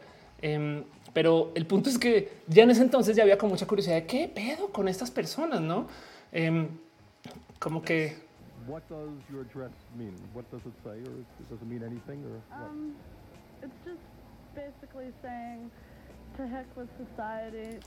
Lo que mi vestido, lo único que está diciendo mi ropa es a la chingada de la sociedad, saben? Adiós a la chingada del capitalismo. Yeah, to heck with Perdón. este de paso, échenle una, una ojeada a todo este video si les interesa también. Ordinary Things es un canal muy chido. Les muestro ahí un poquito el título del video por si quieren luego en el recalentado tomar nota. Pero bueno, entonces el tema y como dice 5JR, espera un momento, ¿es uno de los góticos? Les digo, tenemos un enredo que es bien raro de, como de, platicar. Y entonces el tema aquí es que algo pasó en los ochentas, saben, saliendo de los setentas que fue rudo, no? Porque además, miren, yo no lo sabía, pero eh, parte del tema de el por qué los hippies tampoco sobrevivieron los setentas es porque los hippies eran la otra blanquitud. Entonces, el punk en particular si lo sobrevive. Vean este análisis. Entonces, que la pregunta es por qué chingados los punks están en contra de los hippies, no? Porque se supone que punk es estar en contra del sistema, no? Y qué más en contra del sistema que andar por ahí diciendo no hagas la guerra, haz la paz, no? Pues resulta que la pelea punk versus hippies vienen porque, eh, porque además los punks siempre dicen que se jodan los hippies, no? Entonces comienza porque resulta que primero que todo, eh, si hay como una raíz skinhead con el punk, pero además del otro lado, resulta que la gente que impulsaba el punk por lo general era gente de la clase trabajadora, no? Este eh, o gente que viene como otro sentir, mientras que los hippies en esencia eran estas, esta blanquitud que decía no es que eh, yo, yo voy a luchar contra la guerra por no ir, me quedaré acá, no? Yo soy optimista, veo arcoíris, el mundo es bonito. Aquí está eh, eh, este John Lennon y Oko, Oko no, John Lennon y Yoko protestaron contra la guerra de Vietnam, quedándose en cama durante días. No es como de ay, pues qué cómodos, güey. Por supuesto, los punks obviamente estaban sin trabajo y no veían ningún futuro así súper brillante. Y entonces de acá nace esta como pelea que hay entre punks y hippies. Y lo digo porque curiosamente también hay una pelea entre punks y emos en México.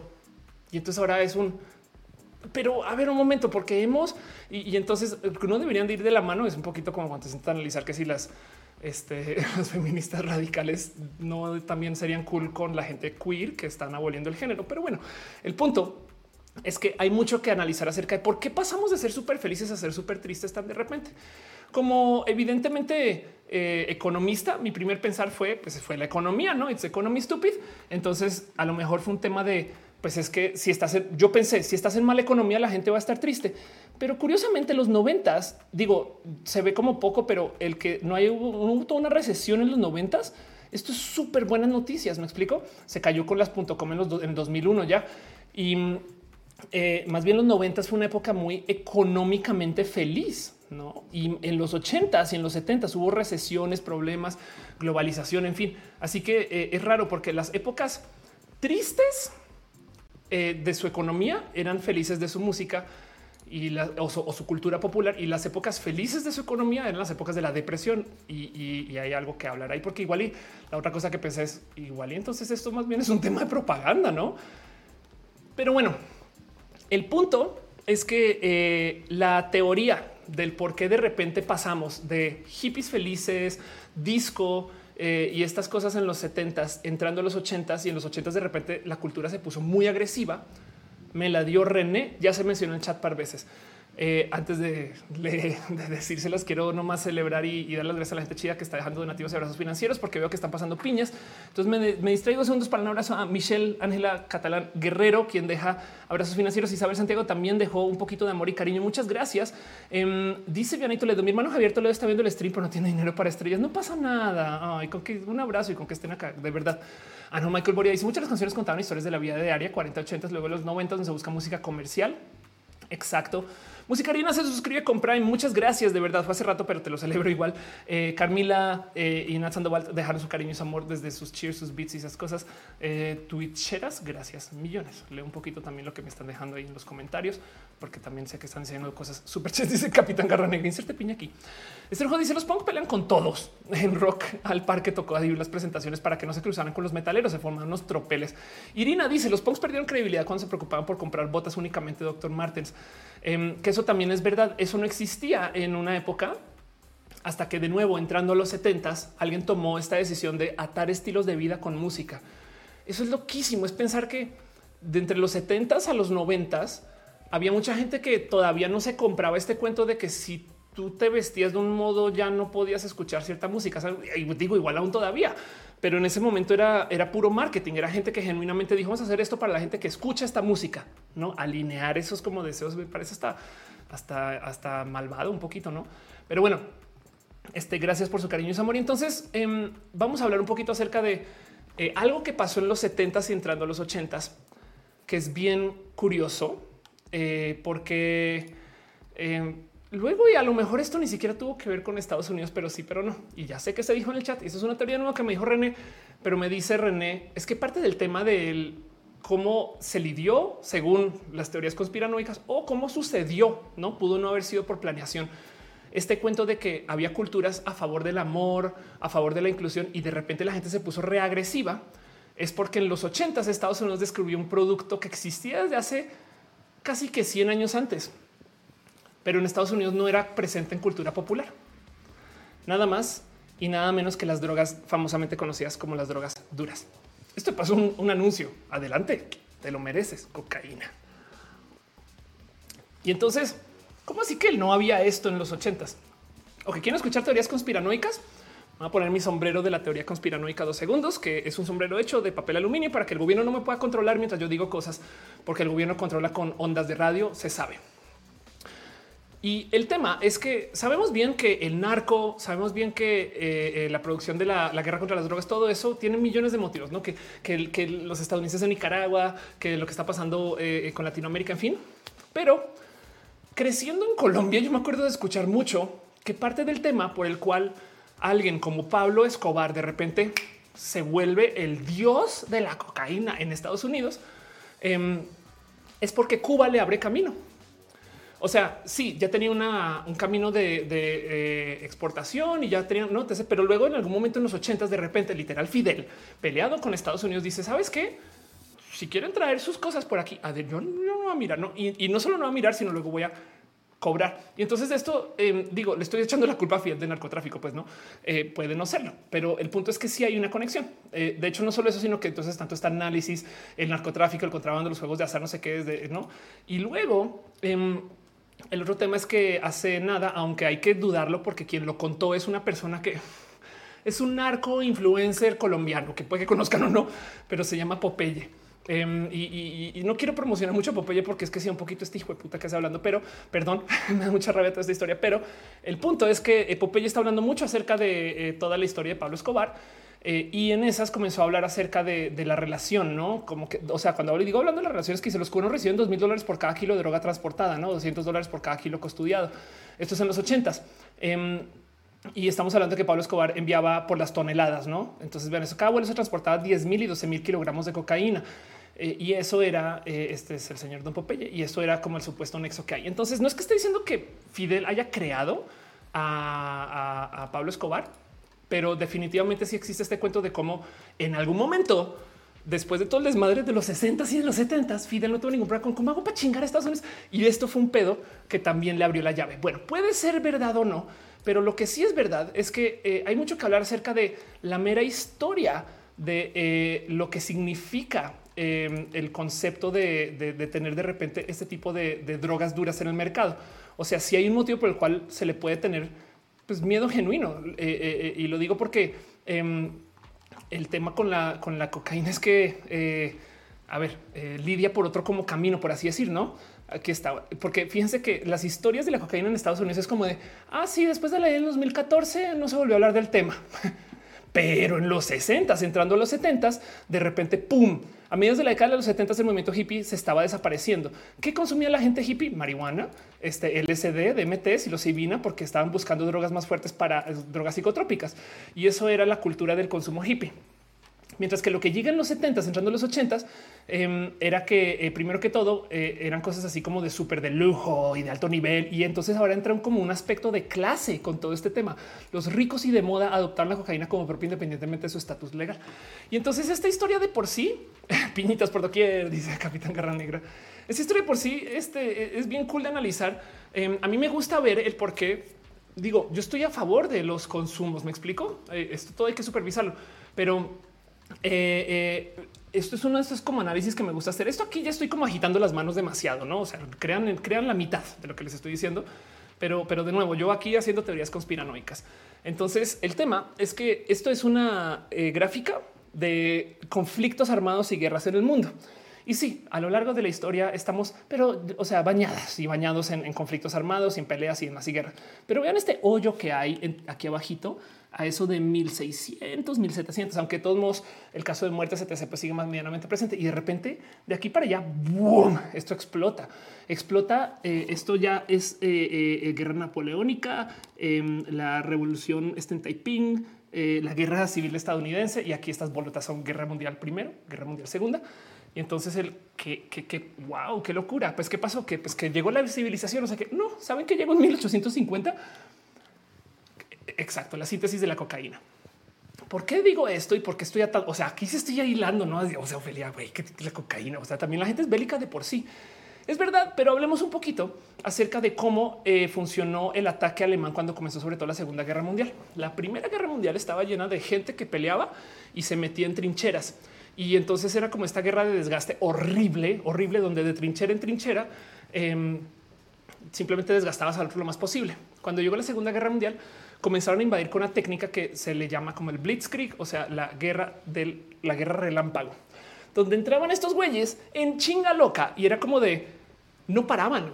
Llegan y cuatro días seguidos, dele, dele, dele, dele, dele, dele, este, eh, y hasta que ya estamos, no sé, 100 kilómetros adentro y es de los se están preparados. O sea, llegan a como para responder, es de no mames, güey, ya van allá, qué pedo. Eh, y, para lograr eso, aparte de manejar una cultura agresiva general, los alemanes tenían el consumo de un producto. En este caso no es cocaína, eh, pero hacían uso de una cosa que se llama pervitin y pervitin son mejor expresadas como speed o anfetaminas. Y el tema es que eh, eh, los militares tomaban de estas cosas y no más para que tengan presente como qué sucede cuando tú consumes esto. Ok, ahí les va. Efectos secundarios o efectos por diseño del pervitin, aparte de estar así súper despierto atenúa los sentimientos de empatía. Se te reduce el hambre y sed. Te reduce la sensibilidad al dolor y en esencia te mantiene despierto y despierta por días y depende de tu consumo. Me explico. Y sí, eh, seguramente después del tercer día estás hecho un zombie con pervitin, no sé qué, pero aún así em, esto eh, es una realidad. Esto de paso, el pervitin eh, es, es lo que prepara Walter White. Bueno, no es, no es pervitin, pero pues esto, es lo que, o sea, el, mismo tipo de consumo, por así decir, es muy similar a lo que prepara Walter. Eso se consume o es lo que quiero decir. Pero de nuevo, volviendo a la historia, resulta que esto no se, no se consumía en Estados Unidos hasta los 70s, 80s, que llegó al mercado mágicamente. Entonces pudo no haber sido Fidel, pudo haber sido que apareció, me explico, y llegó, eh, eh, saben, como que eh, de repente se crea la cultura del sexo, drogas y el rock and roll. Saben, es un cambio cultural muy marcado. güey. Y si es verdad, las drogas de los 60 eran drogas psicotrópicas bellas para expandir tu mente. Las drogas de los 80 es fiesta, la fiesta, más tiempo. Yo quiero fiestear hasta morir. No, no y es como güey, bájale dos segundos. Em, Y eso yo creo que también no lo podemos ignorar porque esto a lo mejor también explica un poquito el cómo pasamos de ser feliz, flores, a eh, eh, eh, emo que veo, emo que pateo, ¿saben? Luis, Luis Fernández, entonces, ¿qué papel juega Inglaterra en esta fórmula? Ya que el punk nace allá, pero igual ellos. Em, pues sí, la verdad es que aún así, de todos modos, en esta época, aún en los 70 Estados Unidos domina, pero sí, también hay que considerar. Ah, dice Elizabeth, amas de casa se hicieron adictas a fármacos, es verdad. En el gambito de dama se habla de eso. Capitán Garra Negra dice no me laten esos efectos. Eh, dice eh, Cocarraquear, permitir el verdadero suero del super soldado. Pues sí, de hecho, si lo piensas, eh, si tú eres eh, un artista de cómics que está escribiendo historias acerca de soldados, es muy posible que el permitín te, te inspire a escribir algo, ¿no? ¿Quién dijo, ay, Lupe, no? Varios Madera dice como las guerras de opio contra China. Eso también es verdad. Exacto. Sí, es, exacto. yo, yo, yo, hago, yo combato desde la cultura, no? Eh, Liz dice que no dejamos de hablar de emos. Ya vamos, ya volvemos con la gente de emo. Cuacarraquear que de paso besitos, gracias por estar acá. Dice, cuando estamos en la universidad vimos productos que vendían en Estados Unidos que tenían cocaína, incluso remedios para el dolor, eh, para ver que estaban dentando. Sí, de hecho Freud, por ejemplo, muy famosamente consumía cocaína porque en los a finales de los 90, o sea, 1890, em, la cocaína era un producto muy como de eh, intelectual, no como que seguramente físicos y, científicos y no sé, también consumían y luego es que se salió de control. Y la neta, neta, yo a veces pienso, pues igual y aquí es que nace todo este como racional para decir que la cocaína no se puede legalizar, saben? Pero bueno, en fin. Um, dice Acusi que si fumaría un toque por su pollo, que sí, eh, no sé si fumar más bien va por, pues, no sé, eh.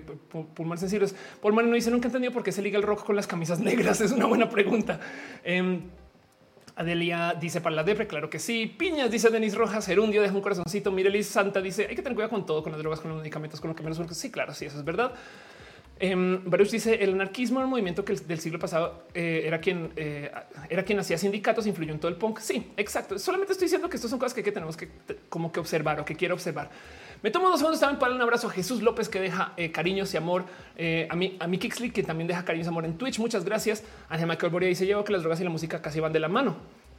Sí, exacto. Pero entonces ahora les dejo un pensar si no fue que se dejó unir, saben? El otro día, el otro día había alguien opinar por ahí en un canal de YouTube acerca de, no me acuerdo qué canción era, pero el güey decía ¿qué tengo que consumir para gozarme esto?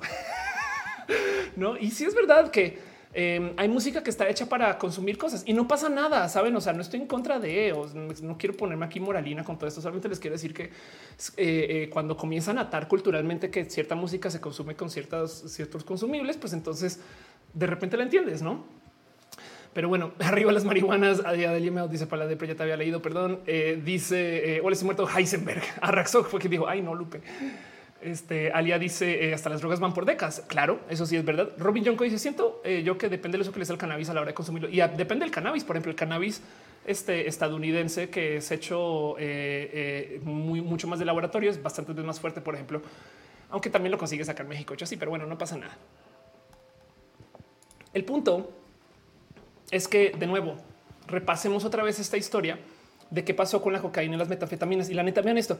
Esto es como la línea de tiempo de eh, el consumo de este tipo de drogas en Estados Unidos. 1919, 1960 y piden eso, 1919, 1960 y 1980.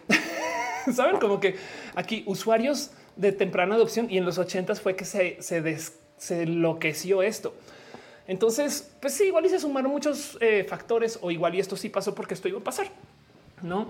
Pero el punto es que eh, esto también en mi corazón y, pues ya vi que había gente tuiteándolo. Yo creo que esto fue parte del motivo por el cual pasamos de esta cultura del amor, el cariño y la apreciación, sumado a que los FIFAs no querían eso. Y la respuesta fue esta cultura como del contra el sistema y la agresión, no? Porque además también imagínense ustedes que a nivel de antro, etc., como que yo creo que este tipo de cosas capaz y radicalizan. Ahora no lo puedo comprobar, pero, pero se los dejo ahí sobre la mesa para que ustedes, eh, si les detona algún pensar, igual a lo mejor podemos platicar más con esto. Como sea. Y entonces, para volver al tema de la gente emo, porque entonces ya aceptamos que el mundo se puso real y seco en los ochentas, que además que estaba pasando en los ochentas, Guerra Fría, eh, Estados Unidos estaba, se está metiendo tipo de temas como tecnología. Los ochentas además descubrió una Alemania que se estaba comenzando a liberar. Entonces comenzó a aparecer todo este cuento como de la cultura tecnológica alemana, el tecno, la música tecno, saben? Eh, o también del otro lado está este cuento de cómo de repente la gente comenzó a pensar en el ciberpunk en los ochentas. ¿Cuáles eran las películas chidas de los 80? Hay de todo. Yo sé que hay de todo, pero pensemos la época de Terminator y Robocop, güey. Saben, es como de bien robots y robots muy cool, no? Eh, eh, como que eso fue los ochentas. Y lo que comenzó a llevar el como desarrollo de la cultura emo hacia, hacia el donde ya la conocemos, dice Metal Blue Guns N' Roses, exacto.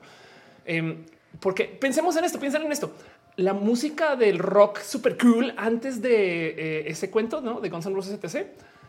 era eh, esta, este, estos como no, no, no sé si decir, perdón, estos músicos que tenían el cabello todo y eran así como la fiesta. Y, como que luego llegaron estos tristes a decir, la guerra metálica de los ochentas también. En fin, bien triste, bien seco. Y entonces lo que comenzamos a, eh, vivir acerca del desarrollo de la cultura triste nos llevó a toda esa cultura popular triste. Y la neta, Nirvana, Nirvana es una historia horrible y Nirvana no es ni siquiera el más depresivo de su género. Bien que puedes hablar de Elliot Smith, pero el punto es que em, cómo no vivimos esto en México así. Pues ahora sí hablemos un poquito de cómo lo que llegamos a conocer de emo en México, eh, curiosamente, pues viene desde que se volvió muy comercial. Entonces habla también acerca de la apertura económica mexicana. Y esto yo sé que en el resto de Latinoamérica permeó diferente. Me queda claro que por países es diferente, pero para que entiendan un poquito por qué chingados en los 80 sucedieron los emos, y en el 2006 estaban dando la madre en la glorieta de insurgentes. Saben como que cómo llegamos del uno al otro. Pues por si no tienen presente, hay como tres olas generales de emos en los ochentas que eran estos hemos como tipo de eh, los de Washington, no? O sea, por así decir, los hemos como estos sí eran underground, no? Ese tipo como de, cuentos de yo nací porque soy fan de mi banda, no sé qué. Luego en los noventas que aparecieron como estos hemos que se les llaman de, segunda ola porque estos ya son identitarios. Es de yo no escuché las bandas esas de Washington, pero pues entiendo por dónde va el pedo y entonces comienzan a crear como que sus nuevas propuestas. Y donde se fue esto a la chingada fue en el 2000, cuando literal, como dice acá, explotó. ¿Por qué? Porque aquí es cuando llegaron las disqueras y dijeron, no mames, esta cosa vende. Y entonces decidieron hacer emo como producto. ¿Se acuerdan de Hot Topic? Ahí está. Y comenzaron a vender todo este cuento de la vida emo y la cultura emo y, y etc. Y entonces esto llega Em, a, México también como con este impulso. Ahora, el cómo llega a México también vale, es tan interesante de analizar, pero ya, ya, ya, les, ya, les cuento un poquito más por dónde va, porque luego el tema es que cuando se comienza a generar toda esta presencia en los 2000 es de que los hemos son un modo de vivir validado por las empresas, pues como todo en cultura, por cada gran movimiento hay un gran contramovimiento. ¿Estamos de acuerdo? Pues el contramovimiento emo es muy pinches violento. Y el movimiento en contra también se topa con el nacimiento del Internet. Así que al mismo tiempo que tenemos esta gente que les están diciendo es que tienes que vestirte así y hablar así, no sé qué, lo y vivir la cultura emo, ser emocional, todas estas cosas. Em, y habrá quien lo, quien lo habrá vivido muy, estoy hablando de Estados Unidos, no? Quien lo habrá vivido de modos muy originales y muy, saben, como que también no, me quiero quejar de eso. Em, también comienza a aparecer esta gente que tanto como decidieron asesinar el disco, dijeron estos pendejos, güey, yo no me voy a dejar de ellos. Y entonces la contracultura emo se comienza a solidificar en Estados Unidos. El, así como en México tenemos muy anotado el cuándo fue el pico de los eventos de la historia emo en Estados Unidos, también es muy fácil de encontrar. Y hay un momento que muchas personas referencian como el final del emo en Estados Unidos, porque fue cuando los bullies se pusieron tan agresivos que ya dijeron, ¿saben qué? De aquí no. Estaban solamente la gente emo. Y es que resulta que hicieron un evento em, este, que literal eh, se llamó eh, eh, National Emo Beatdown Day. Y fue el día donde se coordinaron para darle en la madre a los emos. Entonces esto fue un movimiento viral, un movimiento que comenzó en el Internet, que literal se planeó para que fuera el 6-6 del 06. Y literal es emo que veo, emo que pateo. Así que pensemos en cómo esto comienza en Estados Unidos por trolls, se comienza a organizar en Internet en una época cuando la gente no sabía que se podía organizar en Internet y de repente comienzan a comunicarse con el cómo hacemos para que esto suceda. No, eh, de hecho, de hecho, eh, eh, National Emo Kid Beatdown Day, no? Porque además es Kid. O sea, vean, este es un random video de YouTube em, hecho en el 2006. Se publicó el junio 6 del 2006 y es como una amenaza. Hemos prepárense. Eh, y entonces eh, son estos güeyes, son estos FIFAs, literal, son estos FIFAs diciendo voy a salir y te va a la madre, no? Así que imagínense del 2002, que es cuando comienza todo este como tema cultural. Este em, yo no sé si esto es parodio o no de paso, saben? Es como que no me logro decidir, güey, si, si, son o no son. Pero pues el punto es que están amenazando que van a ir a golpearemos, no vamos a, vamos a ir por ti, no sé qué. Em, y entonces, además, está hecho como que en este mood como muy dos milero, tipo Matrix, en fin. Y el punto es que eh, dice: Hola, estoy muerto. México sabe imitar. Yo creo que en este caso fue eh, eh, exportación cultural.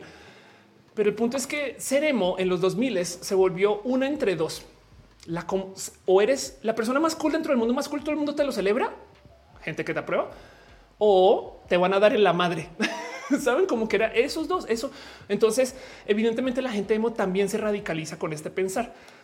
Así que en Estados Unidos en general, ¿qué asesinó el emo? Nomás por dejarlo presente, pues fue el cuida rancherismo. Fue lo mismo que asesinó el skate punk de paso. Eh, fue lo mismo que está asesinando el metal ahorita con los true que están de la chingada.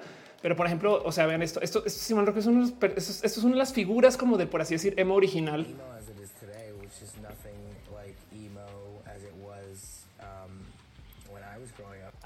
Y entonces, de nuevo, viene este video, pero, pero cheque lo que está dando como esta queja muy de boomer de güey, el emo de hoy no es lo que era el emo cuando yo estaba creciendo. O sea, el emo chido era cuando era pequeño se la.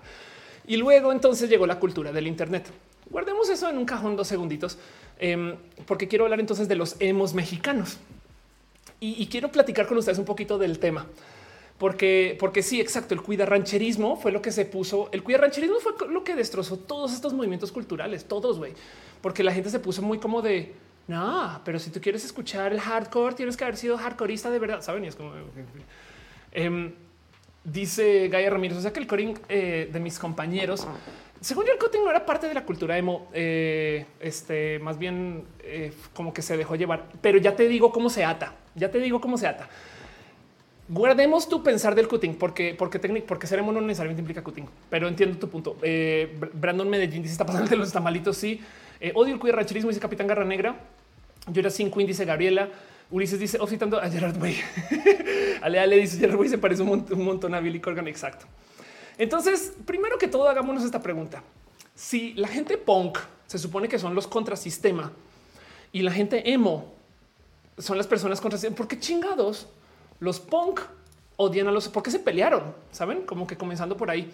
Y, la mejor descripción que pude encontrar em, fue literal que porque esto fue por pedos, güey. Em, resulta que parte del tema, uh, ah, ya, no, que ya cargo.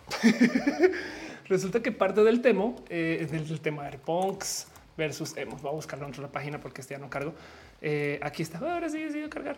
En fin, resulta que parte del tema, como lo dice muy amablemente gente provocadores, están pendejos, güey. Están. y el problema aquí, esto me pareció bien pinches bonito de como de tratar de cifrar desde lo cultural. Es que resulta que la, la queja de la gente punk contra la gente emo, entre comillas, o la gente como contra la gente emo en general, es que es una cultura importada. Entonces tú veías esas entrevistas donde de repente dicen, no, es que, o sea, ¿qué pedo con la gente emo? Yo soy contracultura porque en mi país a mí no me dejan tener mi apellido indígena, mi apellido de registro, mi apellido pueblo originario, lo que sea. Eh, eh, a mí me, a mí me discriminan por ser una persona que no es de descendencia europea. Entonces, ¿por qué chingados vienen estos güeyes a decir que ellos son los que están? No, no, no, no, no, no, no, no. Y el motivo por el cual se antagoniza los hemos es porque eh, técnicamente los hemos representan como esta cultura importada. Hay un video resumen súper pinches cool que se lo recomiendo, que literal se llama Hemos versus Ponquetos en México, la historia verdadera.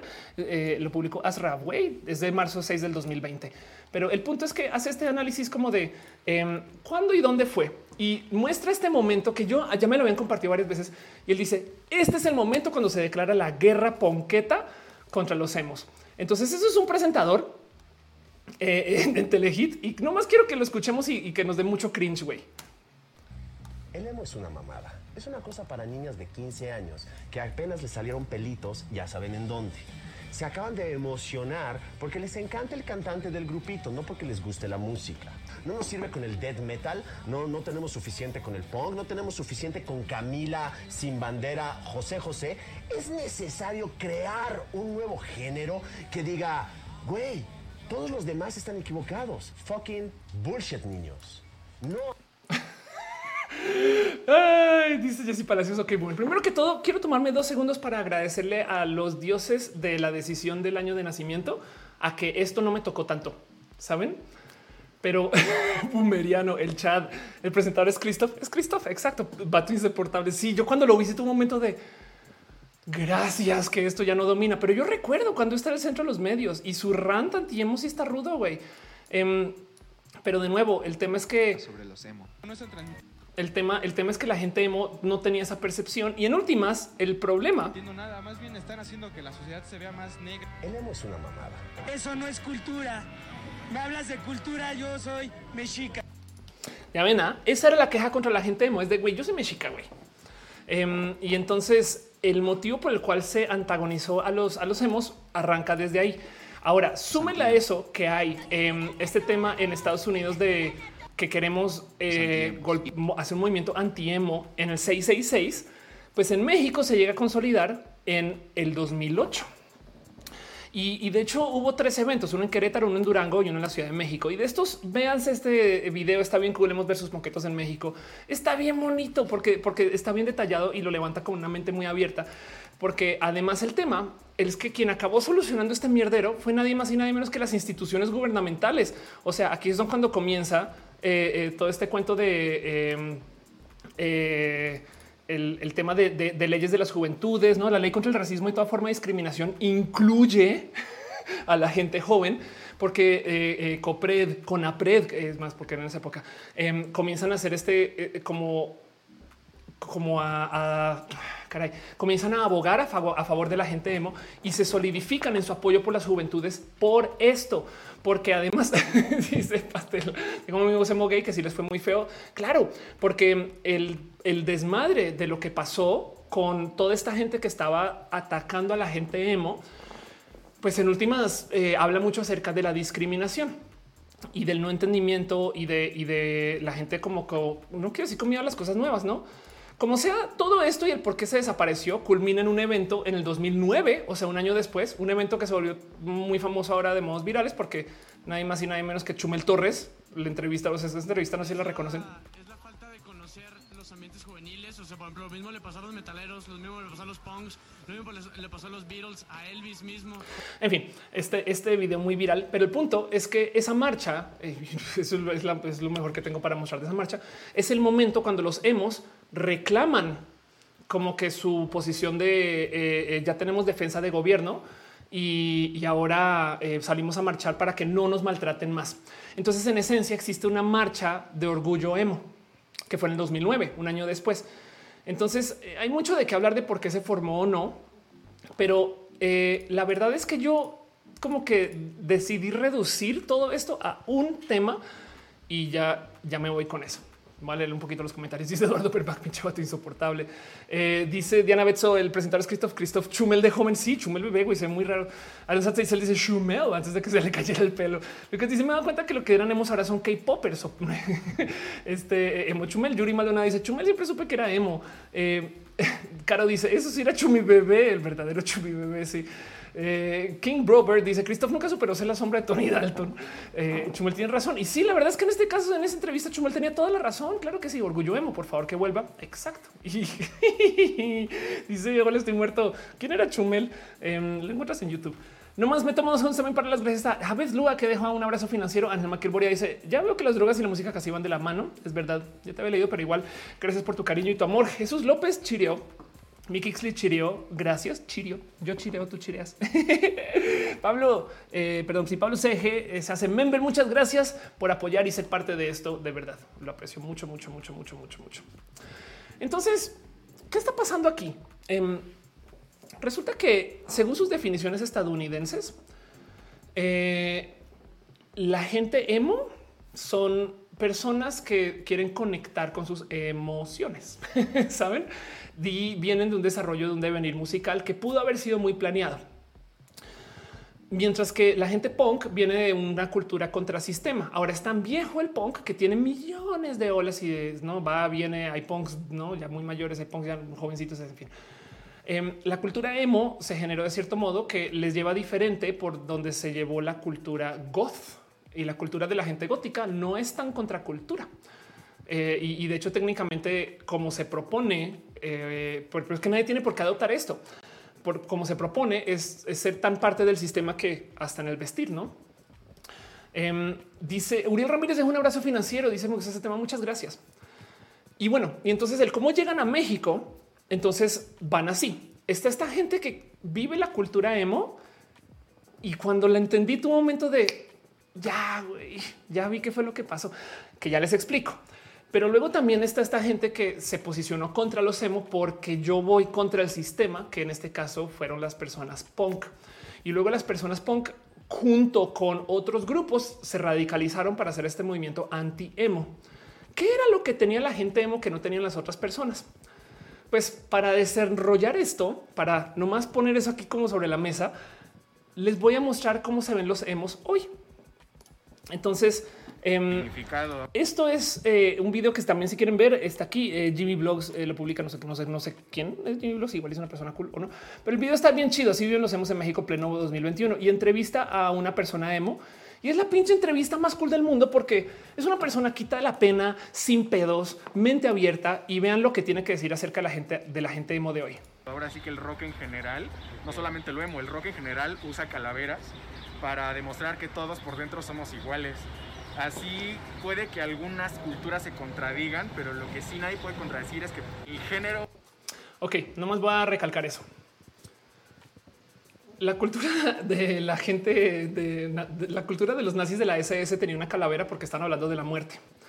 Este güey está hablando de cómo las calaveras son un símbolo de que por dentro todos y todos somos iguales. No mames, güey. ¿Saben? Bueno, sigo. Luego. En sí y sobre todo los hemos estamos en contra de la homofobia, del racismo, la discriminación, el machismo. Estamos en contra de la violencia. Si escucharon eso, los hemos estamos en contra de la homofobia, discriminación, racismo. Es como de no mames, ya entendí qué pedo, güey. Los hemos eran para muchas personas, porque luego comencé a sentar cabeza y por eso quería platicarlo con ustedes. Para mucha gente en los 2000 no era posible ser parte de un gran movimiento LGBT porque no existía como existe hoy. Saben como que si había marchas, pero eran marchas rudas. Mientras que la cultura emo sí vivía esto y no me miren, me senté a pensar de toda la gente emo que yo conozco y que lo ha vivido. Todos son personas que de un modo tocan la diversidad. De, de hecho, se ven muchas mujeres trans que me dicen es que yo vivía una vida emo porque me podía poner falda. Entonces la gente emo fue literal satanizada en Estados Unidos y en México porque hablaban de una nueva cultura. Y entonces por eso despiertan este como odio. Ahora veamos la gente punk que estaba en contra de los emos. Este, esto es, vean esta entrevista, es una entrevista muy divertida. Esto es otra youtuber que no sé bien quién es, pero puede ser una persona cool Pero el punto es que es, Carol Distorsión, Carol Distortion, que va a un evento emo eh, reciente, no? Entonces se llama, esto fue lo que le pasó a los emos en México. Y entonces está en un bar o un antro donde está platicando con un vato que el vato dice no, yo no estoy acá porque era emo, yo estoy acá porque era punk. y ella sigue como de qué, qué, qué, qué, qué, qué, qué pedo. Em, y entonces el güey comienza a hablar acerca de cómo él odiaba a los emos y, y se le salen unas cosas que para fines de lo que vamos a ver ahorita, hagamos un pequeño salto mental creamos la Ofelia sus locas teorías de la conspiración y pensemos que el güey está hablando de ser gay o no de ser gay, de ser una persona diversa. Pensemos que el güey está hablando como hablan los FIFAs acerca de la gente LGBT y, se los dejo ahí sobre la mesa. ¿Cuántos años tienes? 30. 30 años. Sí. ¿Y qué opinas de por qué los hemos desaparecieron? ¿Tú qué crees que haya pasado con los hemos? Pues creo que los extinguimos. Creo que extinguimos a los hemos. Sí, yo creo que de tanto pegarles a lo mejor pues decidieron que no era una buena opción seremos y dejaron de serlo. ¿Y tú crees que aquí no hay bastantes? ¿Mande? Sí, hay como muchos hemos de closet, ¿no? Hemos de closet, ¿ok? Recuerden que eh, estamos haciendo esta rara analogía, pero bueno, sí. Así como yo, por ejemplo. Ah. Lo digo de chiste. Voy a repetir eso, perdón, es que me da mucha risa. Una opción seremos y dejaron de serlo. ¿Y tú crees que aquí no hay bastantes? ¿Mande? Sí, hay como muchos hemos de closet, ¿no? Así como yo, por ejemplo. Ya, sí, lo digo en chiste. ¿Qué tal que saben cómo que no es, no es esto lo más FIFA de lo FIFA que hay? Yo no sé si esto fue chiste o no. Saben, esto puede haber sido planeado. Los nuevos videos de YouTube pueden haber sido planeados. Esto, esto es el nuevo, este, eh, ¿cómo se llama esto? Es el nuevo Badabun. Puede, puede ser. Pero el punto aquí es que em, mi pensar de todo esto es que en esencia, aparte de lo que acabó sucediendo con el tema de emos versus punks, es que había gente que genuinamente estaba por ser FIFA en contra de la diversidad. ¿Por qué digo FIFA tanto? FIFA es otro modo de decir este blanco hegemónico cis heterosexual, saben? Eh, que son esas personas que estereotípicamente hablando juegan fútbol o ven fútbol, saben? Y entonces eh, son estas personas que discriminan a las personas LGBT, pero bien que se andan dando de nalgaditas acá con, saben? Y ese tipo de cosas. Em, igual y capaz y estas son personas bien chidas y capaz y todo esto no, no es no va por donde yo lo llevo. Pero para analizar el y de lo que va el video es quién ganó punks versus emos. A mí me queda un pensar de todo este desmadre y es que la, gente emo todavía sigue por ahí y no más que están presentes en otro sinfín de presentaciones. Leo sus comentarios. Dije gama volantes abajo los FIFAs. Cabo después de los emos eh, se mudan los furros por lo que era inclusivo. Exacto, exacto. Y ahora todo el mundo está contra los furros. Em, Uriel dice que cool que el emo desató muchas cosas. Armando dice recuerda el Metroflog lleno de cultura emo, la forma de escribir y esas imágenes que abundaban. Exacto. Pues si más un FIFA me ha tirado la onda y con su esposa cerca. En fin, la hipotenusa total. Dana Regi dice nunca pensé eso de ser LGBT emo. Justo en aquella época me di cuenta que era bisexual y salía del closet. Eh, Mickey dice viven entre nosotros, héroes comunes, ciudadanos comunes. Arely Robles dice yo solo sé que Sailor Fag fue emo. Ah, no fueron. Eh, sí, fue niño emo. Exacto. Dice pobres furros, basta ya con la furrofobia. Sí, total. Entonces pensemos en eso. La cultura disco era la gente LGBT pronunciándose y fue literal, les, les quitaron el changarro, no?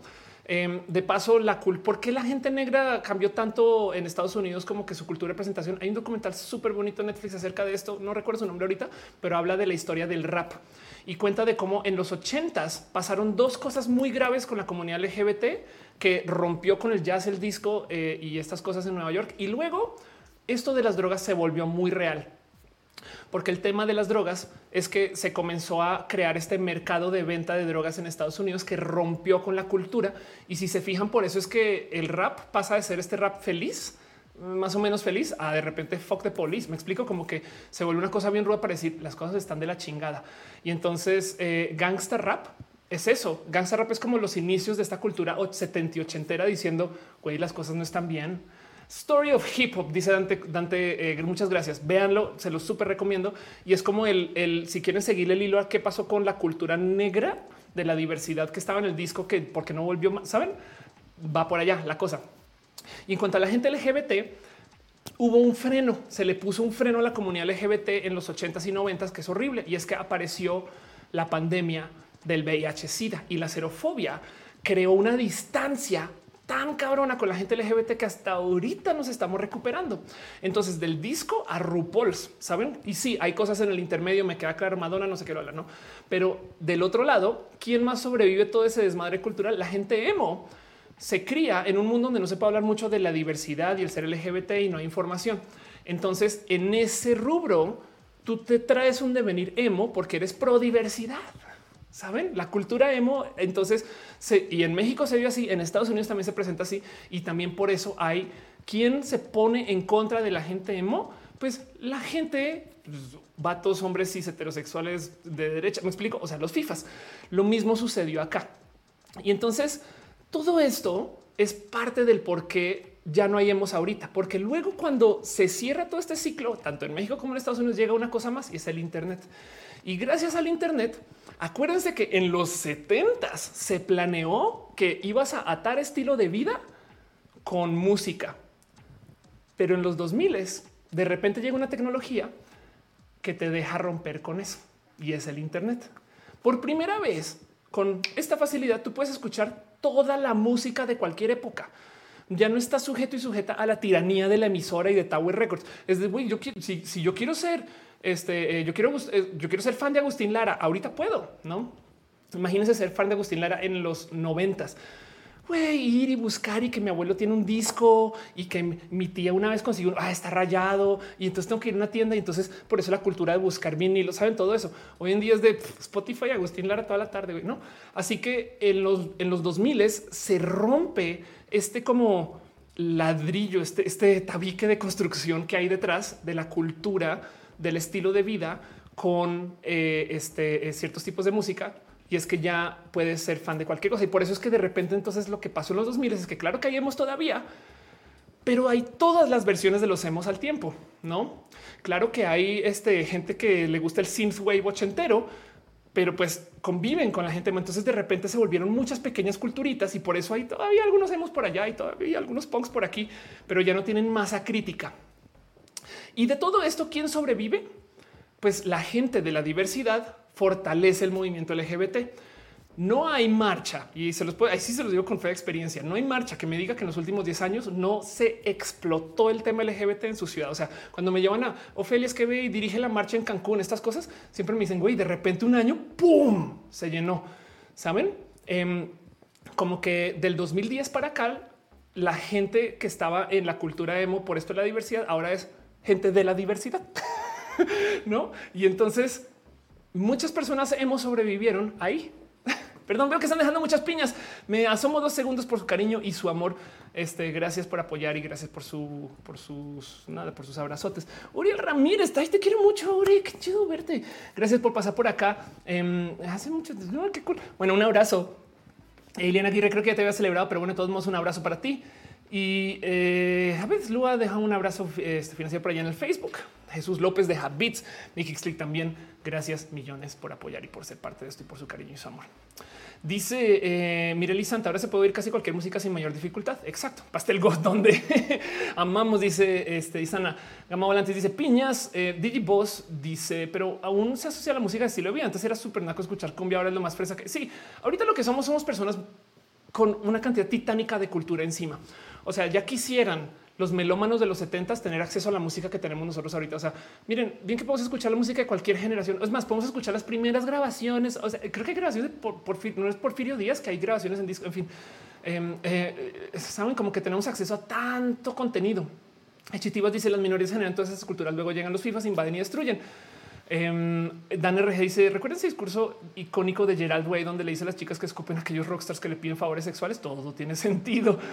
Em, piensen ustedes también cómo de repente se impulsaron a muchos em, músicos como bien extremos en los noventas, no? Que de paso también hay que añadirle eh, una pequeña consideración a toda esta plática y es que hay muchas cosas que hoy en día ya no nos causan shock porque ya somos personas muy culturales, pero en los setentas que de repente un dice Rainbow soy enfermo por ser melómano en los setentas que un músico de repente salga usando ropa falda, no? Ya, wow, eso ya es no súper rebelde, no?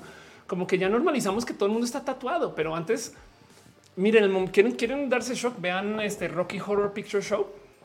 Está, está bien cagado. Yo hace nada volví a ver Rocky Horror eh, eh, Picture Show que, por si no ubican, se los súper recomiendo. Es gran parte de la cultura de la eh, vida LGBT y, sepan que esto existe, ¿no? Pero el caso es que em, en Rocky Horror Picture Show nos estamos usando estas personas que son, pues que causan mucho shock, ¿no? O sea, son los indeseables, ¿no? Un travesti que primero que todo, si, si somos bien culeros y va a ser culerísima, no se lo merece para nada para nada. Pero si son es como de, pues, güey, o sea, está tan normalizado tu travestismo, sabes, como de no mames, güey. O sea, yo ya conozco gente. Bueno, o sea, esto ni sea, saben como que imagines una draga que se ponga así solamente porque es referencia. Eh, eh, pero si, si esto fuera como su propuesta original, sería de que te hace falta. Y la otra em, es que eh, el pinche Frankenfurter tiene un tatuaje. Uno, uno, no, no, uno. Bueno, dos creo. Este, si tiene solo uno en su bracito, tiene un corazón. Y entonces es como aquí está, y es alcanzar el corazón un poquito.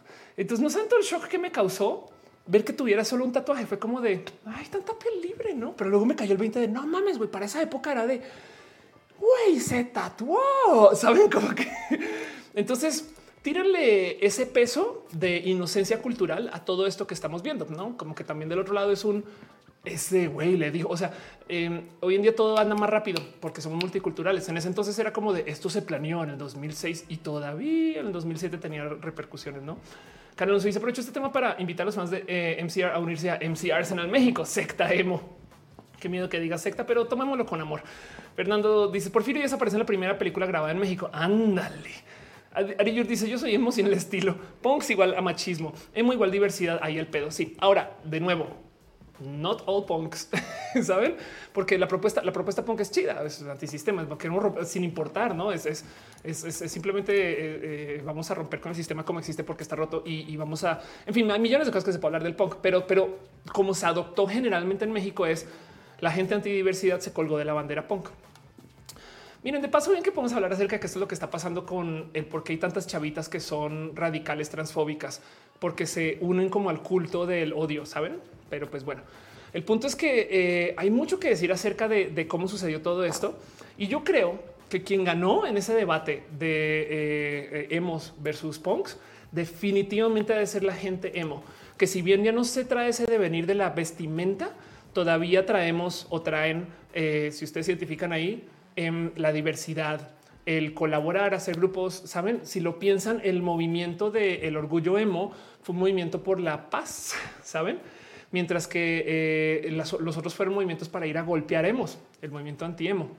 No es eso el Frente Nacional por la Familia y la marcha LGBT, saben? Eh, y la marcha LGBT hasta el 2019 estuvo en su momento más grande de la historia. Entonces eh, eh, hay algo hay que decir acerca de cómo se aterrizó, pero de nuevo, y aquí ya me la, aterriza, aquí también lo mencioné, es de not all emos y not all punks. Por supuesto que dentro de estos microcosmos pues hay divergencias de cómo funciona. El tema aquí, y yo creo que el por qué no sobrevivió bajo la bandera emo per se este movimiento, porque se llevó al movimiento de la diversidad, es que el movimiento de la diversidad tiene lecciones muy únicas, como por ejemplo que la diversidad es diversa. Lo primero que te enseña el movimiento de la diversidad es, LGBT, o sea, no se trata de ti, güey, se trata de nosotros, aunque nos odiemos, porque la gente bisexual pelea con los pansexuales, la gente pansexual pelea con los... no sé, eh, todo el mundo se va a pelear con todo el mundo, pero lo primero que te dicen es, hay muchas personas y, no, todo el mundo está aquí por lo tuyo. ¿eh? O sea, ah, güey, o sea, ajustate, no? Mientras que em, todos estos grupos, como están atados a un estilo de vida diseñado por marketing, maneja, cuida rancherismos. La otra cosa que hay que tener presente aquí con todo esto es el considerar que se ha puesto a pensar quién les enseñó a ustedes a hacer emo. Saben? Eso a mí me rebasó. Está platicando eso con una amiga y me decía es que a mí nadie me enseñó a ser skater pero yo lo como que lo vi por aquí, por allá y luego de repente ya lo soy. Y cuando salía al skate park, ya saben como que no había clases, pues. Y entonces dice salía pansexual, le muerde su dona. Em, eh, Luis, Fernández dice eh, Frankenfurter tiene dos tatuajes en la pierna, tiene tatuado un número de prisionero. Es verdad, es verdad. Lucas decía, recuerdo lo hacemos como un grupo diverso que te quería hacer importar nada. El único requisito era que la sociedad tuviera tratado este eh, como basura por cualquier razón. Ándale. Lucas Coller dice los hemos em, se metieron a los nuevos subgrupos que fueron los otakus, K-popers, que también empezó a satanizarse, pero empieza a ser aceptado. Sí, total, todo eso. Sí, exacto. El punto es que los hemos traían una, digamos que viñeta inmensa eh, de ser pro diversidad. Anier dice tutoriales en Internet. Es neta en el 2006. Y la verdad es que también, bueno, hay gente que me decía, pues es que igual estaban estos websites. Evidentemente en los medios no era. Hay un rosa de Guadalupe acerca de los emos, que, es bien cagado porque es de, creo que eh, tiene este momento de eres emo, Carlos, una cosa así, no es como, eh, como si fuera enfermedad, pues no. Eh, pero el punto es que todos estos movimientos en últimas como que se comunicaron muy de voz a voz también, no? Igual y si a ti te tocó la única persona emo de, no sé, este eh, de Chihuahua, güey. Entonces, y ese güey resulta que es homofóbico, entonces los hemos de Chihuahua son homofóbicos. Saben como que eso pudo haber pasado. Lo estoy inventando, pero el punto es que eh, eh, yo creo que aterrizo para concluir un poquito el tema, aunque todavía me quedan dos cositas que quiero mencionar. Que quien sobrevive todo esto es más la gente emo por otro nombre y este cuento de la diversidad que la gente punk, que en últimas no eran punk, y por eso también está muy vacío. Estoy hablando solo de México. Esto puede variar si están en Colombia, en Perú, este, en Argentina, en Ecuador, en Chile eh, y además, evidentemente, en Estados Unidos tiene otro significado. Ahora estoy siempre hay que tenerlo presente porque, eh, o sea, de entrada, miren, si ustedes son muy blancos o blancas y llegan a Estados Unidos, se les acabó. ¿Saben? Pero bueno, Pablo López dicen: Mi prima siempre tenía en su celular fotos de emos con frases tristes, pero ella ni emo era. Betelbrot dice, pero qué de toda esa cuestión que se gestó antes de los 80, pero que no había concepto para definirlo. Pues eso no es más, era, era exacto. Eran estos movimientos que en última no tenían. O sea, por eso son tan poderosos movimientos de estas épocas que se le dio un nombre a muchas cosas y luego se comienza a detonar como está como, o sea, ¿cómo pasó con la comunidad LGBT? Era LG de los 70s a los 90s. En los 90s es LGB, aunque había mucha gente trans y en el 2000 comienza LGBT y en el 2010 LGBTTIQ. Saben, este cuenta hay muchas letras que es porque es muy nuevo. El LGBT plus no existía hace menos casi 10 a 8 años. En fin, pero bueno, eh, dice, ah, los hashtags, sí, los hashtags no tenían nombres, los hashtags que los inventó una persona que se llama Chris Messina, que le conocí, pero bueno. Melomano dice, a los emos les pasó lo mismo que los hippies de los 70s, ahora trabajan de godines en una empresa. Bueno, hablemos un poquito acerca de qué pasó con la gente de hippie, esto también me parece muy divertido de analizar.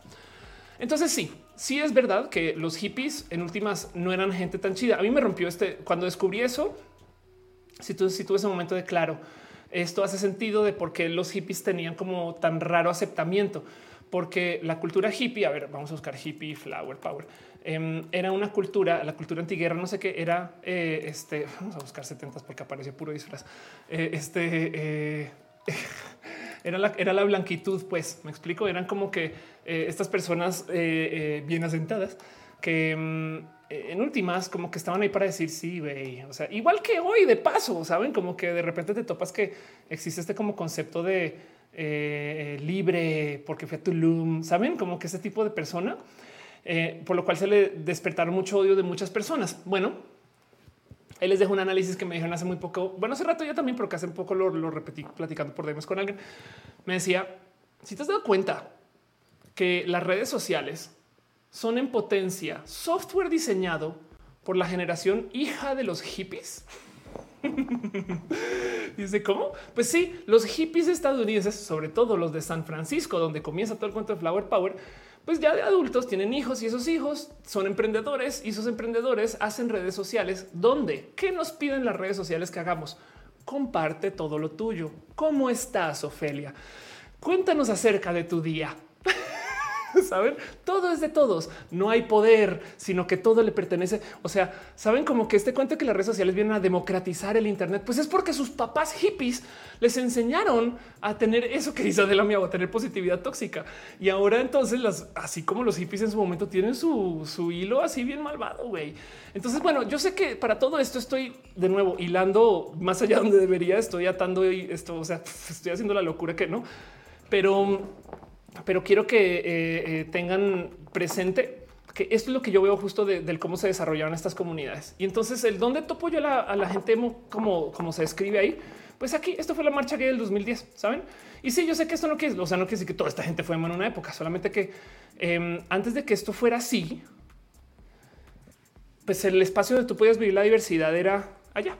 Entonces no dudo que eso también en últimas le digan a madre, pero la gente emo sigue por ahí. Porque además pensemos en eso. ¿Qué hay de malo en ser emocional? No, pero bueno.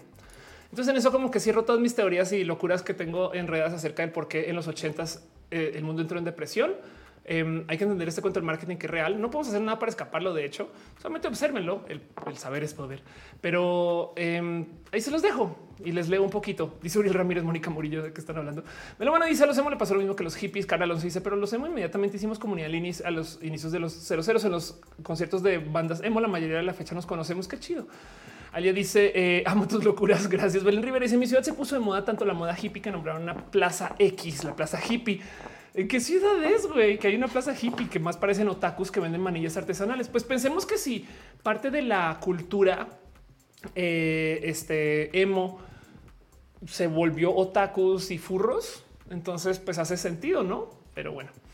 Eh, este, o sea, ver, estas, ver estas como ver estos como grupos de, de, estos grupos sociales como los que son pro diversidad y los que son anti diversidad, de repente me explotó la tacha. Güey. Calafrago dice: Me está rompiendo la matriz mental. Yo también me la vuelvo, no te preocupes. Gracias. Eh, Néstor dice: No hay duda, música de la rosa. Eres emo. Exacto. Eh, pero bueno, Denise que vibran alto, están hablando de la gente hippie. Eh, ¿Qué opinas de los yuppies? Estas cosas. Em, Saben que ahora que lo pienso, los yuppies también tienen un hilo que valdría la pena investigar después por su camino, porque está la gente metrosexual, la gente yuppie, este y ahora la gente hipster. Que de paso, hipster eh, en esencia viene de eh, también hijos de la generación hippie, no hippie, hipster. Em, pero bueno, Matilda dice: No tengo emblema de corazoncitos. Eh, Raúl Mollado dice: Tom de MySpace manejaba un concepto de red social mucho mejor que Mark Zuckerberg. Estoy de acuerdo. Yo soy amigo de todos. Todos son amigos de mí. No, eso es algo muy hippie. güey. Francis era transformista, no drag queen. Oye, a mí me dijeron que Francis era trans. Imagínate. Eh, Johnny Maldonado dice: Nos han delatado los profurros. Somos hemos de closet. Carraquier dice: Y sí, es otra, otra generación. Claro, dice: Pero el hipster es un outsider. Básicamente son los queers del mundo normie. Eh, Omar Neri dice yo aprendiendo. Ándale. Em, dice Cristian, la próxima hablemos de los criptos y los yuppies. Le voy a echar ojito a eso. Pero bueno, em, eh, eh, Eri Rich dice confirmo tu teoría. Hemos furros y hemos otaku y hemos acabado este tema. en fin, este cierro todos esos pensares, les leo y quedémonos aquí un ratito más. Llevo hablando ya una hora 49, casi dos horas. va a pasar a temas generales platicar un poquito de cosas de noticias, eh, más que noticias como de temas así normales, pero no quiere decir que se acabe el show, simplemente que seguimos. Luego de eso vamos a hacer preguntas y respuestas, todo lo que quieran platicar, pero nomás les dejo ese pensar que eh, igual saben que concluí de todo esto también que igual hay algo ahí que platicar acerca de cómo sentimos que el Internet ahora está más agresivo. Saben que este cuento de ah, el 2009 la gente no se peleaba en el Internet. Perdón, de hecho, esto me rebasó. ¿Cómo se coordinaron tantas personas para ir a darle en la madre a unos hemos en Querétaro, en Durango y en la Ciudad de México? En foros y por email, ¿saben? Y es de, pues no, entonces claramente eso estaba ahí desde antes, tanto, tanto que le dieron razón de existencia con APRED, ¿no? Pero bueno, dejo ese pensar ahí, tiro ahí la bomba de humo y vamos al próximo tema.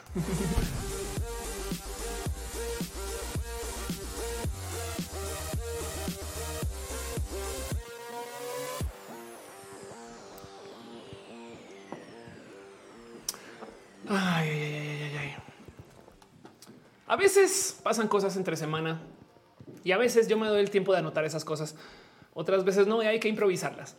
Pero sean ustedes bienvenidos a una pequeña sección que yo llamo abrazos distantes sin contacto por la salubridad, antes llamadas abrazos, donde no más menciono cositas que pasan en la semana. Y lo primero que les quiero compartir es que en este instante, en este momento, estamos celebrando el Día de la Visibilidad Lésbica. O sea, eh, hoy podemos ver a las personas lenchas que nos rodean. En México, lencha es como otro modo de decir lésbica o sáfica, eh, pero existe para, que sepan eh, por millones de motivos. No más que es una celebración medianamente nueva, es del 2008. Ay, qué curiosidad de cómo cuando estaban acabando los hemos.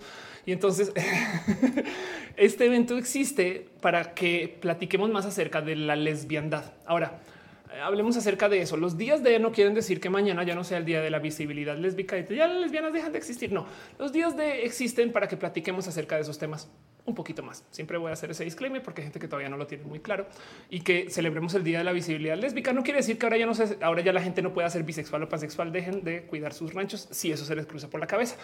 Pero el punto es que el día de la visibilidad en particular existe para visibilizar. O sea, em, hay unos que se tratan acerca de, eh, eh, por ejemplo, el día de la memoria trans, que habla acerca de las personas trans que ya no están con nosotros. No, eh, en este caso se habla acerca de lo bueno, no la démosle luz a los temas de la, de la lesbiandad. Entonces está pasando hoy y tiene una historia tota, de cómo sucedió esto en México, porque además esto comenzó también casi casi que de la mano que el movimiento LGBT y luego se fue parte y que sí que no en los 70s Em, y vean esto, se llamaba, ¿se acuerdan que les decía que era el movimiento LG hasta los 90? Pues miren, en los 70 se llamaba el movimiento lésbico homosexual. Eh, eh, entonces en el 78 aquí está eh, María Yolotl. Nancy Cárdenas, quien fue la persona que famosamente habló, o sea, rompió el closet mexicano en los medios, historias de los ochentas. Amora en el 1989, en el 97, saben, Patria Jiménez, quien conocí, quien de paso también estuvo eh, muchas cosas que tienen que ver con la marcha ahorita. En fin, hay mucho que hablar acerca de todo este movimiento y sigue, no? Pero esto es ahorita eh, y tenganlo presente que está sucediendo. De paso, también les invito a que le den follow em, a Marcha Lencha, quien eh, comenzó como un esfuerzo para hacer una marcha lésbica lencha de las lenchitudes y no más pues llegó el COVID, no? Pero es un espacio de lenchitudes transincluyentes que de paso eso vale la pena celebrar bastante. Y entonces hay mucho que decir acerca de la marcha lencha. Eh, aquí está su manifiesto por si les interesa, sepan que esto existe. Son millones de grupos. Otra cosa que de paso quiero, no puedo no mencionar hoy, em, eh, es que René Ghost lanzó una canción que se llama Beso en la Alameda, eh, que ya he estado platicando mucho acerca de Beso en la Alameda, pero en esencia es una, una jotería de rola muy bonita de paso. Em, acerca de el, amor lésbico. Entonces, digo, tiene a Mir, a la palina, dándose ahí besos bien lenchos. También están por acá este Giselán y Majo y está acá también este eh, eh, Pris y Bert que puede que estén ahí en el chat o no. Y pues bueno, René, eh, y entonces nada, dense una pasada también. Y todo eso está pasando y encima eso también la luna rosa. Entonces todo esto está sucediendo ahorita en esto del día de la visibilidad lésbica. Y se los dejo ahí nomás como un pequeño como abrazo, distante sin contacto por la salubridad. Dice Acusi, lenchas por doquier, para, para, para. Cristina dice la canción de René está hermosa. Sí, es verdad, es una jotería. O sea, eh, es una, es una de esas de, eh, para declararle a alguien. En fin, Pablo Rojas dice: Yo soy muy realmente no se relaciona con la muerte de autodestrucción. Es muy importante conocer eso, ya que hay gente que sí se la cree. Claro, em, acabas de recordar ese día que conocí a gente satanista levellana que la gente satanista levellana lo maneja muy desde el intelecto, no es, algo muy como hasta académico. Y me dice todo el día en nuestra página en Facebook llega gente a pedirnos que hagamos rituales para revivir a muertos. Y es de güey, que no entiendes que aquí estamos tratando de hacer la deconstrucción de la iglesia. no estamos tratando de saber en fin, em, pero bueno, eh, Cosette dice: Me encanta jugar los Sims 4. Qué chido, gracias por estar acá. Eh, Fernando Feta me dice: Yo ahora me siento excluido. Antes me veían como mujer, salía como mujer, sentía que tenía espacios. Ahora siento que ya no hay ningún espacio donde encajar. Donde quieras encajar. De hecho, Marcha Lencha es transincluyente porque hay muchas lenchitudes que eh, pues vienen desde donde estás tú. y también de, los espacios de la gente no binaria también eh, colindan mucho con los espacios de la, de la lenchitud. Evidentemente, del otro lado, siendo una persona FTM, eh, si, si, te salta el, concepto de ser una persona FTM lencha, em, hay tolerancia por eso, sabes, como que también se entiende, no? Pero, pero si, si quieres estar, acércate mucho con Marcha Lencha, que es un espacio bien cool por eso. Hay, hay mucha gente transmasca ahí, pero bueno, em, y, no sé si es tu caso en particular, pero te lo dejo ahí nomás para que sepas. El mundo puente dice: Ya viste el revuelo que se le armó para que estuvo fatal. Sí, total. Eh, y, por su look, eh, o sea, se fueron con el look y les valió gorro todo lo demás. Renzo Samuel dice la única chica que confió en mí el primer empleo lesbiana, eso jamás se olvida. Qué chido. Omaner dice me enamora de las letras de René. A mí también. Ana le dice arriba, arriba las lenchas en todas sus variantes. Arriba las lenchas. Exacto. Hay millones de modos de ser lencha. Em, eh, eh, y ahí lo que quieran. En, fin, las lenchitudes es un, es un concepto bien pinche bonito. En inglés, una traducción chida para lenchitud es dyke. No, pero bueno. Él dice eh, este muy buen positivo, pero ya van a hablar de esta que tal Sanefron. Y allí dice nada como salir a ser visible, tomarte tu espacio para existir. Total, total. René dice que se ve borroso en YouTube. Em, eh, igual y bájale la calidad, puede ser. Y, si se borra, o sea, puede, o dale refresh. Allá dice saque el recordatorio de que yo necesito botox bien puesto. bueno, en fin, em, de paso aprovecho para hablar eh, este, solamente porque tengo este requisito personal de hablar una vez, así sea de homosexual. Eh, y ahorita la única noticia que está así como portada bonita homosexual me gustó mucho, se las quiero compartir, nomás quiero hacerle una shameless plug y promotion a dos personas súper cool, también hablando del Día de la Visibilidad Lésbica y ya en este tema. Eh, también de estas parejas que dices, ¿qué le pasa al Internet y qué le pasa a estas personas? Pero ahí les dejo este, a variar y a Fer. Me, me saltó un chingo esta nota, no saben cómo me asusté porque la nota literal es novia acompaña a mujer trans en su transición. Es como de esto es noticia. Pero aún así, la verdad es que son personas tan cool que me vale gorro. Perdono homosexual, perdono al mundo y perdono la vida porque esto tan que se noticia. Porque la verdad es que eh, eh, es como de conozcan a, a, es una persona trans espectacular. Está en Monterrey, es eh, en esencia una de mis últimas como guías de vida. Eh, Mariana Sotomayor decidió decirle a su novia que se identifica como mujer trans y su transición ha sido la pinche cosa más cool porque son del norte. Mi papá hizo una carne asada con su mejor amigo de toda la vida y me trataban muy como hombre. Yo como llevaba toda la vida viendo esa mentira, pues tuve que fingir. Me cagó tanto que le escribí a Fer por WhatsApp. Me caga ser hombre, me caga haber nacido. Así que chequen esta historia. Transicioné porque me cagó que mi papá hizo una carne asada. Güey, es de no mames, güey, el norte.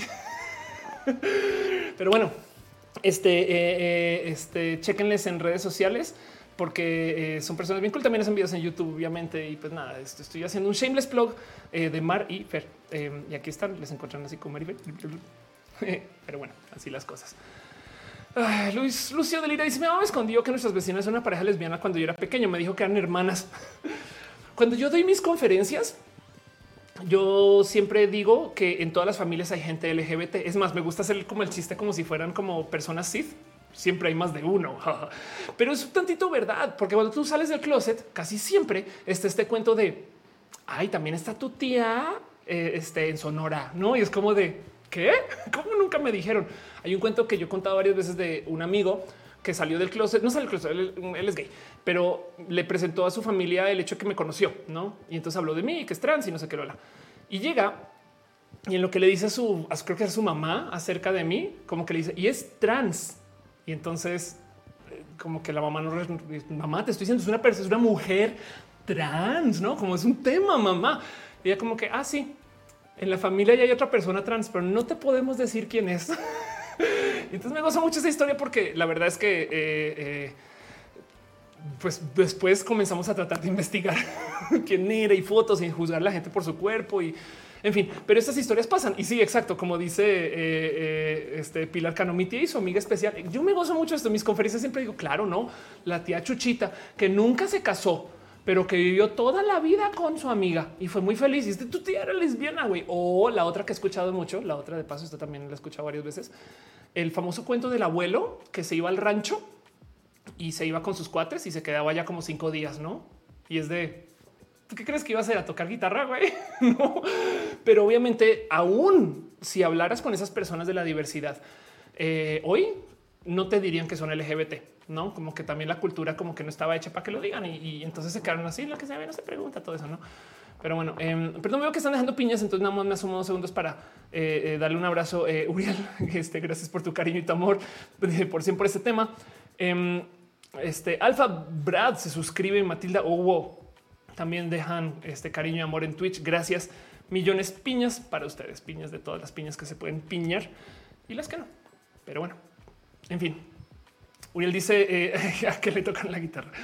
Eh, Jessica dice en mi caso, Crien dice changos en mi familia, no sé quién más es ya me dio curiosidad. Eh, sí, la neta, por eso digo, por eso digo, siempre, siempre hay dos, siempre hay dos y, o, más, no? O sea, y es verdad. Yo, bueno, es verdad, es un decir, no? Estas son observaciones por encima. Yo me acuerdo que lo pregunté en Twitter y todo el mundo dijo, sí, como que es raro ser la única persona LGBT de la familia. Y cuando digo la única es abiertamente, no? Porque vas y le rascas y está el cuento del tío que puede, puede ser bisexual, no? En fin. Edison dice todo es empiñades. Yuri Maldonado dice siempre ha existido, pero la gente antes no normalizaba este amor. Exacto. Eh, Guerrero de Noche, yo soy esa sobrina solterona que vive con su amiguita, aunque soy FTM de closet. Ándale, la pastel de la coco, deja un abrazo financiero. Muchas gracias de verdad. Cosette dice, lencha cuenta como insulto. En toda la comunicación, el insulto está en el contexto. Por eso requiere de eh, lectura crítica, lo cual es complejo para algunas personas, pero para nosotros hay que saber bien cuándo viene con insulto y cuándo no. Es complejo, pero por lo general de haber sido un insulto en alguna época, ya no lo es. No, o sea, cómo se le da ese uso. Perdón, muchas gracias, eh, Pastela y Uriel Montes. Perdón, no había visto que también dejan su abrazo financiero. Ese fue Uriel, fue que le celebrando. Gracias, Uriel, por apoyar de verdad desde el fondo de mi corazón. Este eh, aprecio mucho que me dejen tanto cariño y tanto amor ustedes. Pero bueno, em, en fin, otras cosas que les tengo para compartir. Tengo Dos notas más son estudios. Últimamente estoy haciendo mucho de esto. Me estoy pasando por la sección de ciencia de Reddit. La verdad es que también estoy como rascando a ver si me detonan temas nuevos para los próximos roja. Pero el primero es no hay sorpresa alguna, pero aparece un estudio que lo comprueba. Entonces ahora digo qué, qué bueno era ahora de cómo em, este cuento de la violencia, o sea, las nalgadas, saben? Lo que necesita una buena nalgada, no? Como que a mí nunca me han vibrado chido y, mi, mi, familia pues me criaron muy en contra de esto y más, pero hay gente que genuinamente sí cree las nalgadas porque están reciclando violencia, no? Y, si bien tú le puedes decir a una persona, yo como no soy madre y nunca fui padre tampoco, entonces nunca, no, tengo voz para decirle a alguien que está criando eh, a, cualquier persona así no se hace, ¿no? O sea, también no, no es como yo que sé, pero en este caso estamos hablando de ciencia y, topan lo que para mí siempre ha sido evidente, pero qué bueno que existen estudios de esto, que topan que las nalgadas infantiles están relacionadas con resultados físicos, psicológicos y conductuales adversos en la adolescencia. O sea, evidentemente si te crían con violencia, internalizas la violencia, ¿no? Así que eh, este tema me parece súper interesante porque ya tenemos tan normalizado que hay que criar con violencia y algunas han, han intentado entrenar un gato. No sé si lo sabían, pero cuando tú tratas de entrenar animales, sobre todo mascotas, eh, tú les puedes dar refuerzo positivo o negativo. Entiéndase, si hace algo bien, galletita. Si hace algo mal, golpe o grito, ¿no? Los perros muchas veces reaccionan a los eh, refuerzos negativos. Entiéndase, si tú le dices al perro eso no se hace, no? Eh, este tengo uno por aquí que, me gusta mucho. A ver si lo encuentro rápido. Esto es muy divertido. Esto es un perro que están regañando. Eh, no sé si les he mostrado este video, seguramente sí. Pero pues el pobrecito perro está aquí se acerca. Ven. Pórtate bien. Pórtate bien. ¿eh? Mira, Lorenzo. Hazte a un lado. Mira, Lorenzo. Hazte para atrás. A ver, pásame. Espérame. Espérame tantito, cabrón, porque. Ven. Ven. Tú sabes. Tú sabes cómo te has portado. Y sabes por qué me caes gordo, güey. Te lo digo de una vez. Porque tú eres Peña Nieto, cabrón. Tú eres Peña Nieto. Sí. Quítate, güey. Tú eres Peña Nieto. Sí. Tú eres Peña Nieto y tu carnal también. Va el carnal. Yo, yo no soy Peña Nieto, yo no soy. Perdón, me gusta mucho ese pinche video viral eh, y lo pienso a veces. Y entonces es eso pasa con los perros. Los perros como que entienden. En este caso están leyendo de la, la- mera como intención de la voz o capaz, y- capaz dicen no, yo no soy Peña Nieto. ¿Qué te pasa? También no voy a descartar eso. Pero el punto es que eh, los perros entonces reaccionan muy bien a este como condicionamiento negativo, no como que los puedes entrenar con eso porque los puedes como dirigir con el miedo cuando no estás dirigiendo desde la racionalidad, es más fácil guiar, es más fácil asustar, saben, tener a toda la gente exacto traumada eh, y, entonces porque te tienen miedo, dejan de hacer un chingo de cosas y ahora tú manejas. Los gatos les vale gorro la vida. Entonces, eh, muchos de los motivos pueden ser por su desarrollo cerebral, como son formas, manejo de riesgo, lo que sea. Pero como sea, eh, a los gatos no les puedes enseñar por condicionamiento negativo, solo puede ser por positivo. Entiéndase, si tú castigas a un gato porque rayó algo, le va a valer gorro, güey. No puedes enseñarle a los gatos así. Tienes que solamente usar refuerzos positivos. Enseñar con refuerzos positivos, les reto, les reto a que lo intenten. Es complejo, güey, porque de repente llegas a casa y está el papel, no sé, higiénico por todos lados, güey. Tú lo primero que quieres hacer es decir, pinche gato, y le va a valer gorro. Lo que tienes que esperar es a que se comporte bien y ahí le das su galletita. Me explico como que eh, es un tema como de, de cómo ya no, no vienen como es del miedo. Entonces, el tema es que cuando hablas de en este tema de, educar gente eh, sin usar este tipo de violencias, pide que la gente maneje un chingo de criterio, ¿no? Y entonces, ¿cómo le vas a entender al niño que hizo algo mal? Porque pues hay que educar, ¿no? ¿Cómo voy a educar si me quitan ese recurso tan valioso que es el recurso del miedo?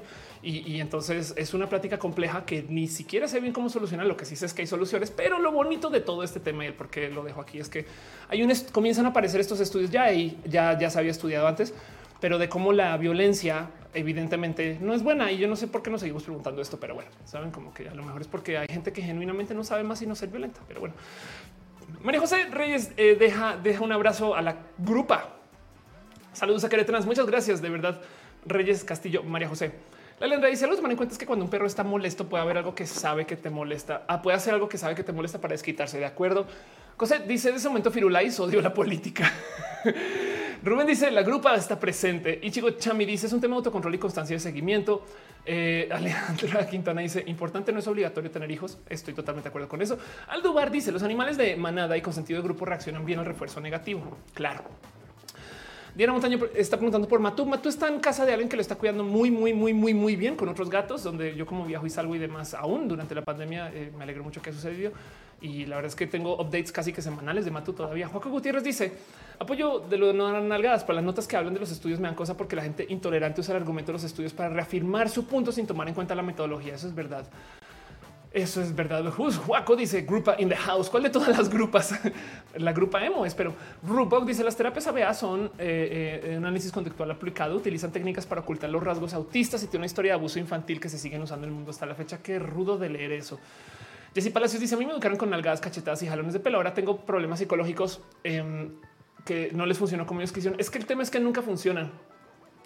La prueba de que la violencia como forma de educación está rota, eh, aparte de lo evidente, se ve, por ejemplo, en cómo la gente marginalizada o buleada luego se vuelve violenta si no se, se les da caminos para lidiar con sus temas. ¿Conocen ustedes algún geek o nerd adulto que sea muy bully? o, violento o agresivo, por, suele ser que es porque estas personas de chiqui se les bulearon y entonces ahora ya normalizaron que ese es el tipo de violencia con el que se deben de llevar por el mundo y reciclan la violencia. Saben como que si he escuchado muchas veces este cuento de eh, güeyes que fueron muy, muy, muy maltratados de chiquis, o sea, tipo que en la escuela, en el colegio, no fueron, fueron bulleados, pues. Y luego después se volvieron el más bully de todos, güey. Es como vas a cobrar venganza contra otras personas, saben? En fin, em, eso por dar una muestra. Lo que suele suceder con la educación violenta es más, aunque no tengan golpe, no lo que suele suceder es que si tú, si a ti te educan, si a ti te educa una persona violenta, tú realmente no aprendes. Esto, si ustedes fueron educados así, me van a entender, pero tú realmente no aprendes de lo que te quieren enseñar, sino aprendes a esconder mejor. Saben como que tipo desde, eh, eh, pues ahora ya que no se enteren ni siquiera cuando eh, salí de casa, no ya, en fin. Pero bueno, no, no, no es de nuevo, not, not all violent people, pero me entienden. Adelia Miau dice: A mí me bullearon y soy un pan de Dios.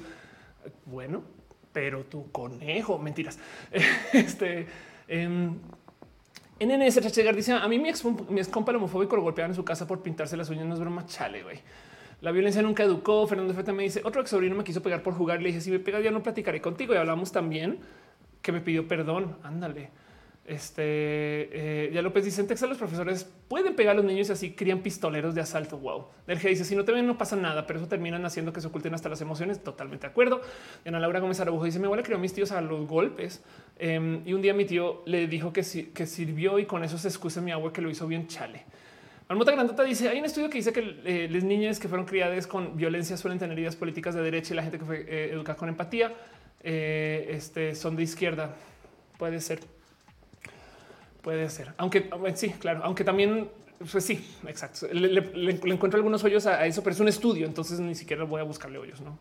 Melomano dice: Te enseñan el miedo, pero no a costa, tu autoestima total. Mi perrita, cuando salgo mal, yo solo le sigo hablando bonito porque ella es la jefa bella, pero intento hacer aplausos ruidosos y le acerco a la cosa destrozada, como que entiende.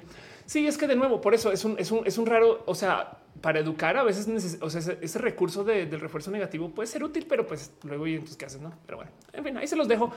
Em, Voy a nomás compartir es el último estudio de otra cosa que me sorprendió mucho de ver, pero es un estudio que me gustaría darle un poquito de seguimiento también para otra situación. Y es que resulta que eh, topan que el está como anota como la psicoterapia. ¿eh? Eh, la psicoterapia en línea resulta que es según este estudio, tan eficaz como los tratamientos en persona. No, ahora está presentado como un metaanálisis y entonces eh, básicamente son eso quiere decir que son eh, eh, que se sentaron a ver varios estudios. En este caso, vieron 68 estudios que incluyeron colectivamente a miles de participantes que topa que los resultados de la psicoterapia basada en video a través de Zoom, Skype y otras plataformas puede ser tan eficaz como las formas tradicionales de terapia en persona. Y esto me rebasa porque sobre todo cuando se habla acerca de este rubro, no de, este, de la psicoterapia, hay todo tipo de cosas que a veces se observan acerca de cómo se lleva la gente en eh, sala. ¿Me explico? O sea, tipo de que no hagamos contacto visual, ese tipo de cosas. Eh, pero, pero varía, depende de técnicas y métodos. Lo que sí es que en 68 estudios topen que eh, la psicoterapia en línea es tan eficaz como los tratamientos en personas, dice algo. Entonces no quiero analizarlo más allá que eso. Solamente les quiero decir, estos estudios existen, esto se encontró. Y qué chido dentro de todo y todo, ¿no? Pero bueno, porque habla mucho acerca de cómo si ustedes lo están considerando, les invito de paso. Pero bueno, dice Gabo de Fox, ¿habrá alguna relación entre el contacto de persona a persona después de la pandemia? Yo sé de mucha gente que ya es como un poquito más agorafóbica eh, y vamos a ver si eso se quita con el tiempo. O sea, tipo que ya, ya pasó la pandemia y entonces ahora están como de, yo no sé si quiero salir, ¿no? Ese tipo de cosas, ¿no? Pero bueno. Em, Cristian Kazajstán Velázquez dice hablando de lenchas, excelente documental de Chabela Vargas. Se lo recomiendo. Totalmente de acuerdo con eso. Se lo súper recomiendo. Mireli Santa, eh, este, Mireli Santa dice sería bueno que si funcione igual, súper bien. Luis Rico dice mi hermano llevaba secciones con el psicólogo por teléfono. Sí, yo conocía gente, yo conocí psicólogos y, y- y- y también psicoterapeutas que veían gente por Skype antes de la pandemia y era así como de wow, no, o sea, qué locura. Pero pues ahí les dejo un estudio que comprueba que esto sí funciona. Entonces, bueno, el caso son todos los abrazos que les tengo para ustedes. Hoy voy a pasar la cortinilla súper profesional para irnos a una sección de preguntas y respuestas con ustedes para platicar de lo que quieren un ratito más. Y este show sigue. Llevamos hablando dos horas, este 13 minutos y tenemos mucho aquí para chacotear. Pregunten lo que quieran. Y más bien, yo creo que vamos a traernos un poquito más de algo de tomar. Pero bueno, vamos a lo próximo.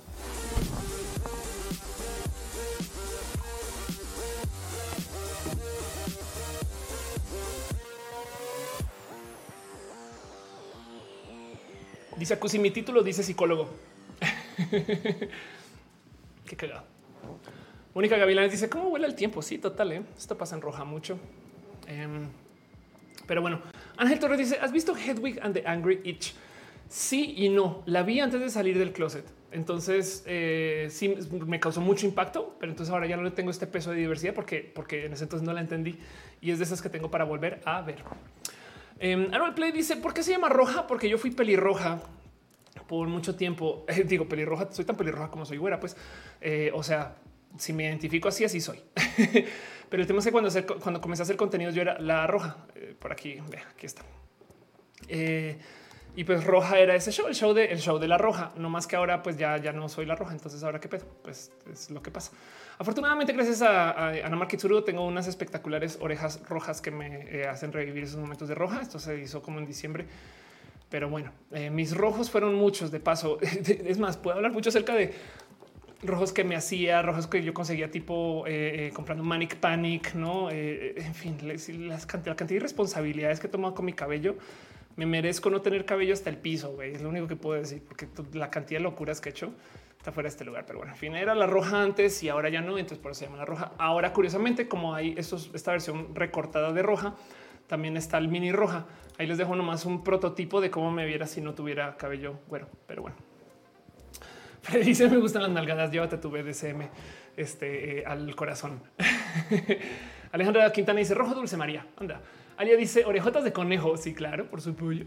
Marce dice día complicado. Me dice el día. Muchas gracias. Rubén LZ, gracias por estar acá también. Capitán Garra Negra dice alguna vez has pensado pintar el cabello de colores pastel tipo cotton candy? Em, tengo un video en diagnosis que es un canal que ya dejé de alimentar porque debería, pero donde hablo acerca de mi pelo y mi cabello. Como persona trans he estado esta obsesión de tenerlo largo. Nunca lo he tenido quizás más largo que esto. Cuando lo he tenido más largo que esto ha sido con extensiones. Pero ¿por qué no uso extensiones ya y demás? Primero que todo, yo soy muy dejada con el tema de belleza. Eh, em, yo sé que hay gente que es muy cool para esto. Yo no, yo saben como que yo, yo tengo este tema de no, no, es, no está en mi ADN, saben como que yo no puedo ser beauty blogger, em, aunque, aunque, aunque es parte de lo que hago. Em, saben como que soy muy descuidada y ya soy lencha, podríamos decir, no sé, en punto. dice Artis Road. Ofe no lee el chat de Twitch. Ahí está. Yo leo todo el chat mezclado. Sí, más bien es que a veces hay muchos mensajes, pero bueno, el punto es que entonces cuando yo comencé a crecer el cabello, esta idiota quiso tenerlo largo y güero y en buen estado. Eso entra y es un reto. Y pero además soy descuidada. Entonces largo, güero, en buen estado y descuidada. Ok.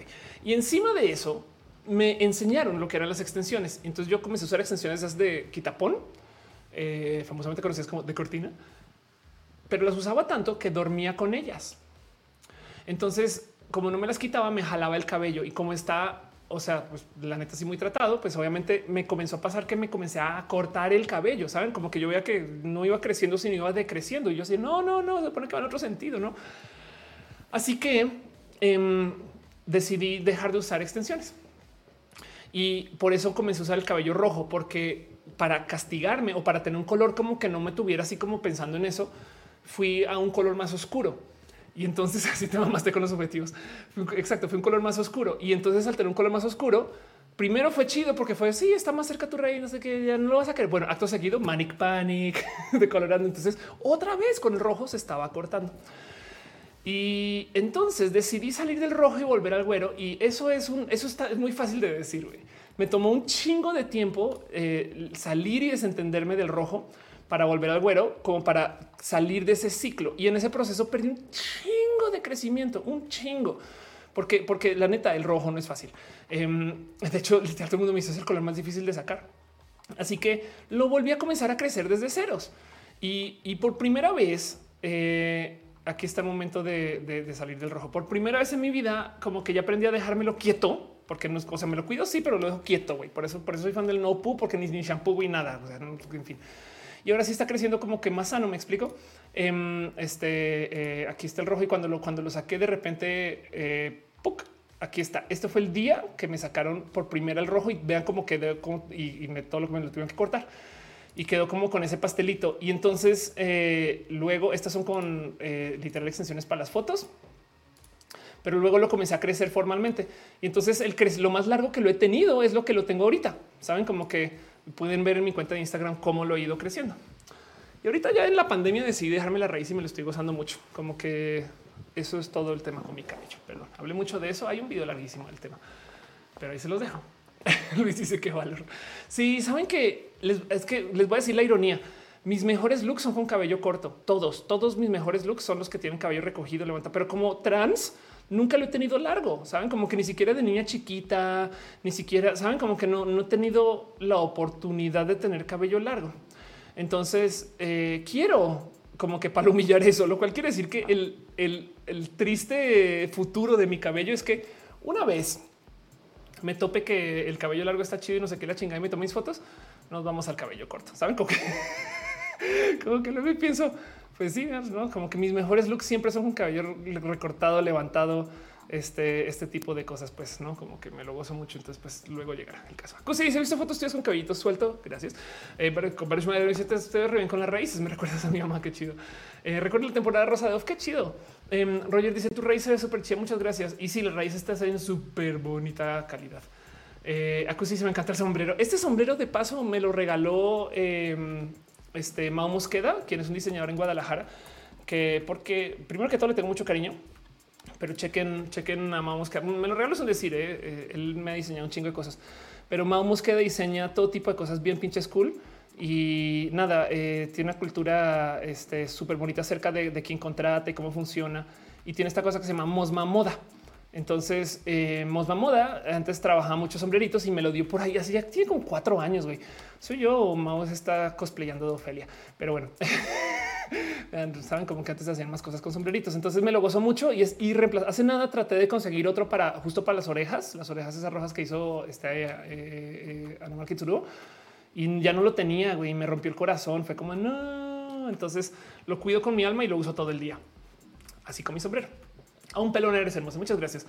Eh, hígado de pato dice que sí leo, se está respondiendo Artis Row. Eh, Marmota Grandota dice el cabello largo no es para todos. Sí, no, es un pedo, es un pedo, pero, pero es que no lo he tenido, no como que yo es que por eso digo que el triste futuro de mi cabello es apenas ya diga ya, ya tuve cabello largo, me lo va a cortar. Pero bueno, eh, Wendy dice: Y si usas pelucas para los vivos, tendría que comprar pelucas, pero sí. Este turno aquí dice cabello corto es la ley. Estoy totalmente de acuerdo con eso. Reboot con gran seguridad. Eh, digo que si me hubiesen dejado tener el pelo largo en la infancia, hoy no lo tendría tan largo. Claro.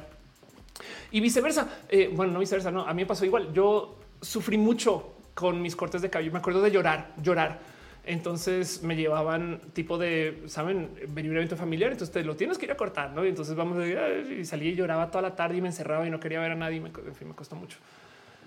Pero bueno, Denise dice: ¿Cómo pasaste a estudiar astrocosas a hacer cositas de economía? Ay, ay, ay. Story time.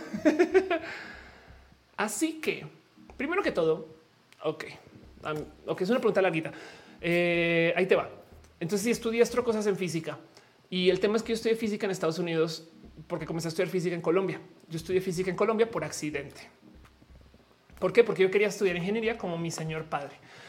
Mi señor padre es ingeniero y él tiene un doctorado en termodinámica y fluidos y el chiste de sala de reuniones con los adultos, por así decir, es que lo bulleamos porque decimos que él estudió para hacer jacuzzis. Pero el punto es que yo quería ser ingeniera y entonces, llenando mi aplicación en mi universidad en Colombia, llené la bolita que no era en el Scantron, estamos hablando del año 2000. Y entonces, eh, al llenar la bolita, pues me registré para física.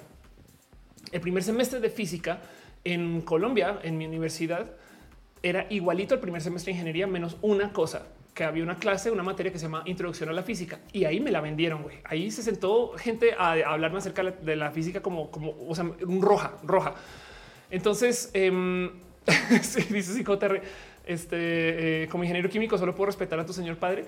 Imagínate que además como él estudió en los 60, 70 eh, su, tesis de doctorado que la hemos repasado. O sea, en casa nerdeamos, es como tipo estamos cenando y es de vamos otra vez la tesis de papá, no? eh, y entonces él eh, estudió cavitación em, porque estaba trabajando en esto de diseñar mejores como eh, cómo se llama para barcos, botes, en fin y entonces cuando tú mueves metal con suficiente velocidad o cuando estás moviendo un líquido con, suficiente velocidad, entonces puede que cavite eh, porque generan pequeñas micro burbujas. En fin, ver su trabajo es divertidísimo porque en los 70 no había computación. En fin, volviendo al caso. Entonces yo iba a estudiar ingeniería. No sé qué ingeniería de paso en Colombia, en mi universidad hay una cosa que se llama ingeniería general donde tú primero tomas como las lo básico curso y después decides, no, así ah, ingenioño o químico, en fin, ingenioño son este, los de electrónica, pues. Pero el punto es que eh, en eso eh, también había gente que acabó de ingeniería industrial, que también me divierte mucho que existe. El caso es que entonces yo me, me compré física y hice un semestre en Colombia y luego emigré. Y entonces llegué a estudiar en Estados Unidos y comencé estudiando física. Para quedarme en Estados Unidos, yo tuve que batallar con el sistema legal estadounidense que me pidió que hiciera 10 millones de requisitos aún en los 2000. Y entonces, en lo que estaba en la Florida, comencé a buscar por caminos para mejorar mis posibilidades. Una de esas que supongo que todavía está presente es tener una maestría o un doctorado. Eh, las visas, etc. Cambian, cambia su conteo si tienes una maestría o doctorado. Soy colombiana. Eh, sí, Em, Emanuel dice soy orgullosamente ingenioño. Exacto. Eh, los ingenioños son ingenioños porque caminan con su loncherita que está llena de, todo lo que usan para ingenioñar. Pero bueno, em, el caso es que de paso yo en Colombia también pasé por una cosa que se llama la Escuela Colombiana de Ingenieros, por si la conoces. Pero el punto es que cuando comencé a ver qué iba a estudiar después, me apareció una oportunidad muy bonita de hacer un MBA en una universidad muy top en Estados Unidos. Y, de suerte tuve chance de platicar con esta gente para ver si iba a poder entrar. Ya decidido que iba a estudiar, veo que el ciclo donde yo entro sería por lo menos, por lo menos dentro de un año y medio de donde yo estaba. Así que yo hice un examen que eh, es el examen generalizado para entrar a este tipo de universidades que se llama el GMAT. Y mi GMAT fue sorprendentemente bueno. Yo, yo tengo un GMAT en el percentil 90 y, lo celebro mucho porque son de las cosas complejas. Es, tener un puntaje muy alto que me garantizaba entrada a esta universidad. En el Inter, entonces yo decido que porque nerd, porque además de paso a esta altura yo tenía 21 años, 22, me explico. O sea, yo estoy muy joven. Entonces yo decido por qué no haces otra maestría en un lugar que sea fácil en ese año y medio para que luego puedas venir a hacer tu maestría. o sea, como que estoy pensando las cosas. güey. Y entonces obviamente me fui a hacer la primera maestría, que era una maestría en economía. Saben? Así le decidí. Fue como en, estudiamos algo que si lo necesito usar para conseguir trabajo en Estados Unidos sea muy fácil de argumentar. Economía fue lo que salió. Así que me fui a, Australia a estudiar este, eh, eh, economía, que luego se volvió econometría porque nerd. Pero, pero la verdad, la verdad es que mi título dice eh, economista. Pues me explico, es como que yo digo econometría porque pomposa, güey, porque quiero que la verdad es que el título dice un, este. Y el punto es que saliendo de eso, tu momento de qué chingados vas a hacer haciendo un MBA, Ofelia, ¿qué te pasa? Ya no hay dinero, no puedes volver a Estados Unidos. Y en ese proceso, en esa indecisión, pasé por México y me enamoré y no me he ido. Y entonces, estando en México, como yo había trabajado haciendo websites para gente, dice que a mí que se me salió algún bicho mortal, bicho mortal australiano soy yo. Como yo estaba trabajando haciendo websites para gente, pues en Estados Unidos hice eso porque en física te enseñan a programar porque no ves nada, ¿no? Y en Australia, este... Eh, hice eso, o sea, también trabajé haciendo websites porque en economía tampoco ves nada y todo lo tienes que programar. Entonces tenía como esta expertise en hacer websites y de hacer websites. Entonces comencé a hacer contenidos también porque yo le vendía a las empresas tipo de te hago el website y luego te escribo lo que va en el website, los contenidos. Así que en eso yo me volví experta en hacer contenidos y luego comenzó una empresa de esos contenidos con Akira y Social Beats y Nerdcore y todo eso. Y, sí, exacto. Están preguntando, ¿dejaste tu universidad en Estados Unidos de lado? Sí, la dejé de lado, ya no fui. Em, y me quedé en México. Miren, tanto fue mi gozo por quedarme en México que yo todavía estaba tramitando un proceso de, de lo que se llama una certificación laboral que en esencia es como el primer paso para una green card, que como colombiano esto fue de wow, o sea, como no mames, estoy tramitando esto, ¿saben? Y el día que me aprobaron mi certificación laboral, me salió un gran proyecto en México y tuve un día de sentarme y decir, tienes un día, 24 horas para decidir si te quedas a vivir en México o te vas a Estados Unidos. Y pues la decisión es evidente y no me este, arrepiento en lo más mínimo. Yo sé quién soy porque me quedé en México. México es un lugar espectacular. Yo sé que hay millones de oportunidades en Estados Unidos. Me encantaría eh, eh, poder haber perseguido ese camino después y, y, capacidad a lo mejor a los 60 años de repente me va a dar, ¿no? Pero ahorita la verdad es que eh, gracias por eso celebro tanto rojo. Ustedes saben como que desde el mero comienzo la gente que comencé a conocer me paseaban por todo México para hablar que el tequila vale, que esto, que aquello y demás. Entonces, en esencia, por estudiar economía y física fue que acabé haciendo contenidos, porque pasé por, por vender estos websites. Em, y del otro lado, eh, México, yo todavía considero que México es un lugar súper cool y bonito para muchas cosas, que además me ha permitido tener mucha presencia. Quiero ir más a Colombia. Ahorita la pandemia lo detuvo del total. Mi familia está allá, pero en últimas me cayó el 20 estando ya acá. Dice muerto 60 años después, ¿cómo acabé en Marte? Me percaté que estando ya acá, México es bonito porque además México es donde hay más internautas que hablan español. Entonces em, es un lugar muy bonito para desarrollarse como youtuber. Y véame aquí, saben? No le quita que nada de esto, o sea, por todo esto también está disponible en Colombia. Yo me tengo una deuda personal con estar más tiempo en Colombia, etc.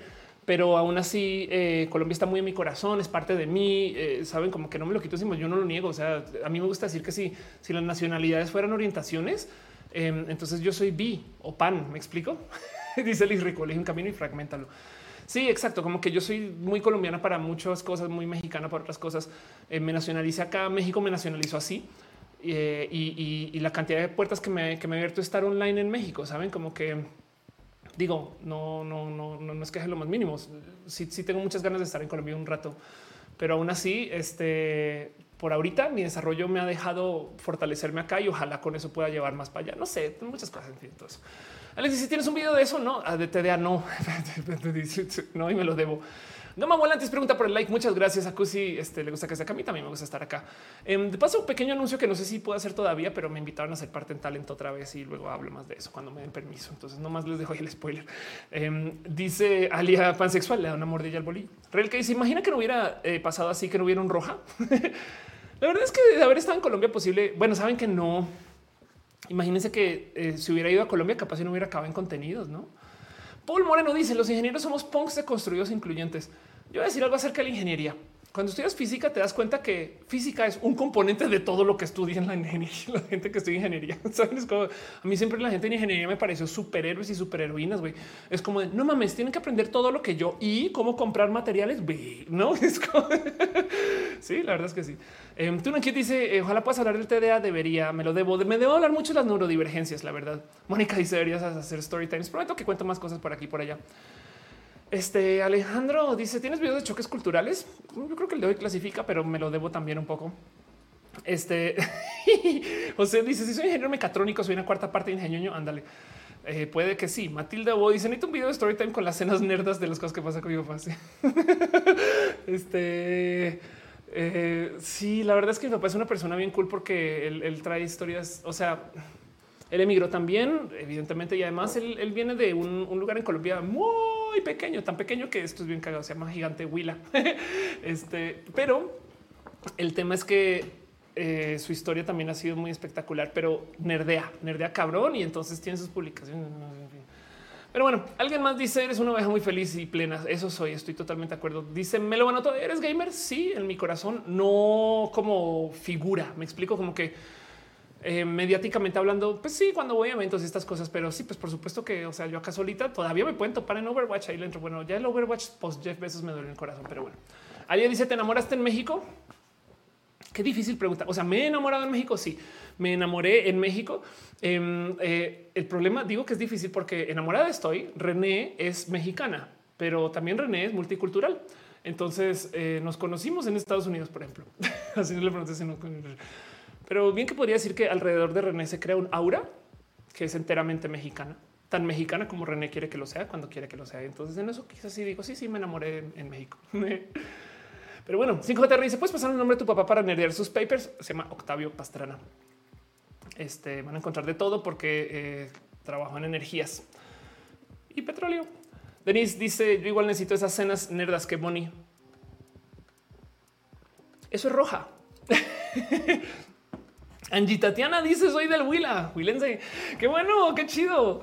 Eh, Acusi, saludos al señor Pastrana. Es más, está en Twitter, está como OF Pastrana. Eh, Saúl López dice estaría muy bueno que andaras en el tema de la gente hipster. Me lo debo. Eso dentro de todo lo que presenté hoy, la gente hipster todavía está pendiente. Sí, eso es verdad. Celino la baja cosplay dice hola, estoy muerto. Exacto. Mi Kixley manda cariños y amor. Gracias por pasar y dejar tu cariño y amor. Dice David, ¿no piensas volver a estudiar algo? Es una buena pregunta. Por ahora no, porque estoy en el corre, corre con mi vida. No, como que ahorita no tengo tiempo para sentarme a estudiar algo, pero de hacerlo me encantaría que fuera algo más atinado hacia las artes, como así me dedico un tiempito para aprender a cantar, tocar guitarra, estas cosas que está todo eso inconcluso, pero yo creo que iría por allá. Me dice tu papá tenía una energía muy bacana. Tiene por ahí todavía. Sí, pero sí. Metacross dice: Nos encantaría ir cuando juegas un poco de Overwatch, un stream. Ay, soy una intensa. eh, este, porque soy, soy Battle Mercy. Pero sí. em, dice: Hola, estoy muerto. ¿Verás invencible? Yo creo que sí. No, sé por qué no la habría. Fernando dice: Te quiero hacer un regalo. Te mando un correo más al rato. Súper sí. No más cuando no esté en show y me muero de la pena, pero anda, sí, por supuesto. Queen dice: Tengo poco siguiéndote y me gusta nerdear. Nerdiemos, nerdiemos. Siga de pato. Dice: Yo soy más healing Mercy porque estás lleno de cariño y amor. Ok, para la gente que no sabe qué está pasando, Mercy es un personaje en Overwatch que eh, en esencia eh, es que me da risa. Mercy tiene un arma que es misteriosamente poderosa. Entonces es bien cagado porque lo que eh, dice por ahí su descripción es Mercy es creyente en la paz y en el amor, pero tiene un arma muy poderosa. Eh, Digo, no es así extremadamente, pero es como curiosamente poderosa, ¿no? Así que si, si, si, te descuidas, a lo mejor quien te llega a herir es quien te debería estar sanando.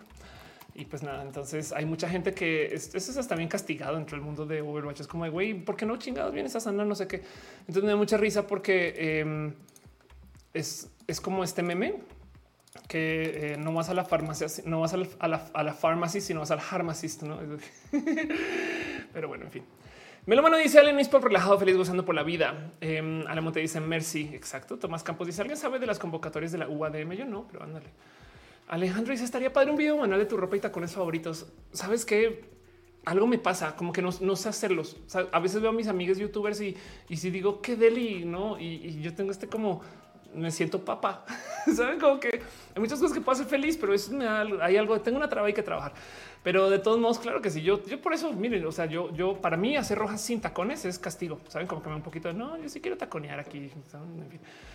Matilde dice: Mi papá es un genio de la fisiología. La casa es una biblioteca de fisiología y farmacología, pero nunca eh, nos compartió su pasión y su trabajo en la familia. Se me hace algo tan añejo, chale. Wow. Eh, Neon Snake dice Main Mercy. Claro que sí. Mercy es Ophelia en el mundo de Blizzard. Eh, Wendy dice: ¿Te gustaría viajar? Claro que sí. Viajar siempre me parece deli. Dice Isa Chan, mi hermana tiene una imagen tuya en su billetera. Me interesaría saber si funciona para traer dinero, porque en ese caso yo también debería tener una imagen mía en mi billetera. Dice David, para estar sentado no es necesario los tacones. Eso dices tú. Em, eso o roja siempre estoy parada y no se dan cuenta. Sí, hay. Eh, dice eh, Fernando el regalo. Ok, perdón. Em. Lucio Delira dice: ¿Alguna vez experimentaste con la poesía? Por supuesto, como todo el mundo. Nada publicable, pero sí. Eh, más bien me gozo mucho. De hecho, también ese tipo de cosas son las que me gusta mucho acercarme con René y su mundo que está lleno de gente creativa y de la poesía. René es una persona, es muy poeta. No, pues su música no se escribe solamente porque no. Pero bueno, Lucio dice: Dime ¿de qué hablas.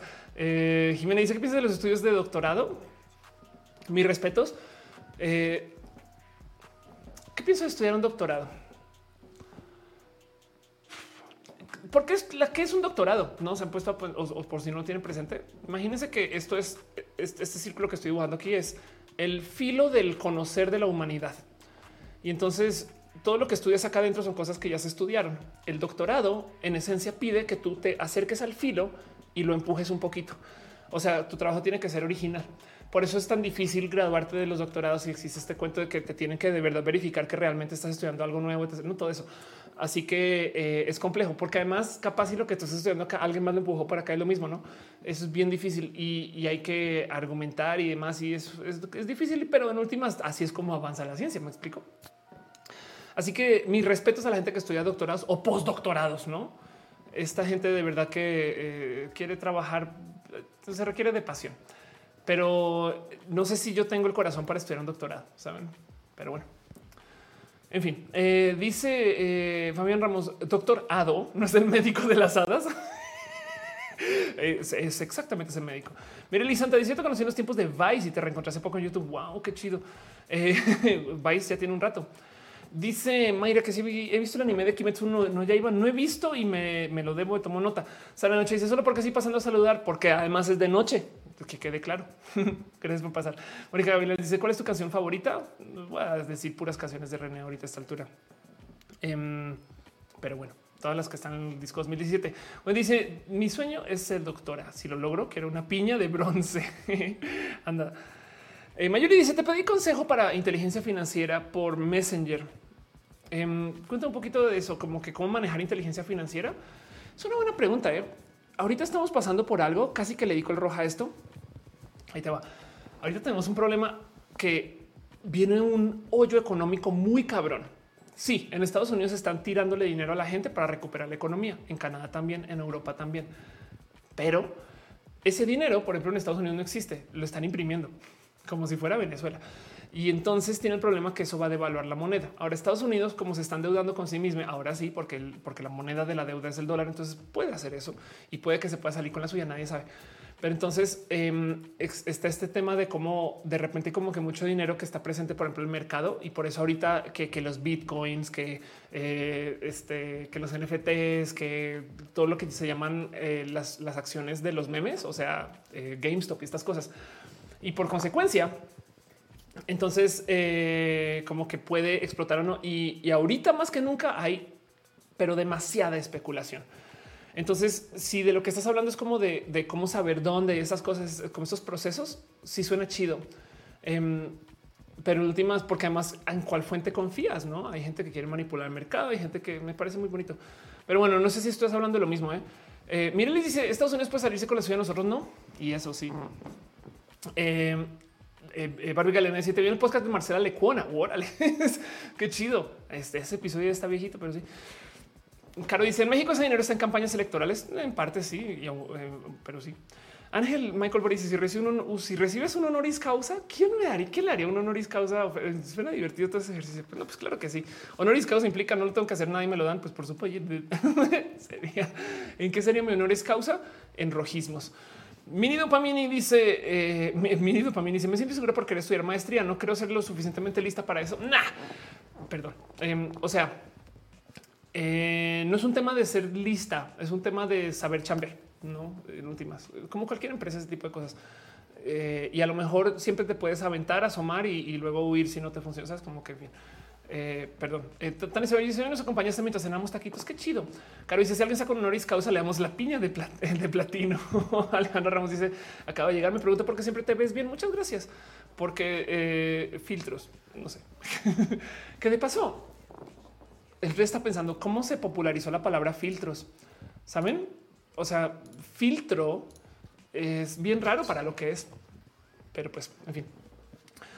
Em, dice, a ver, perdí mi cursor. Aquí está.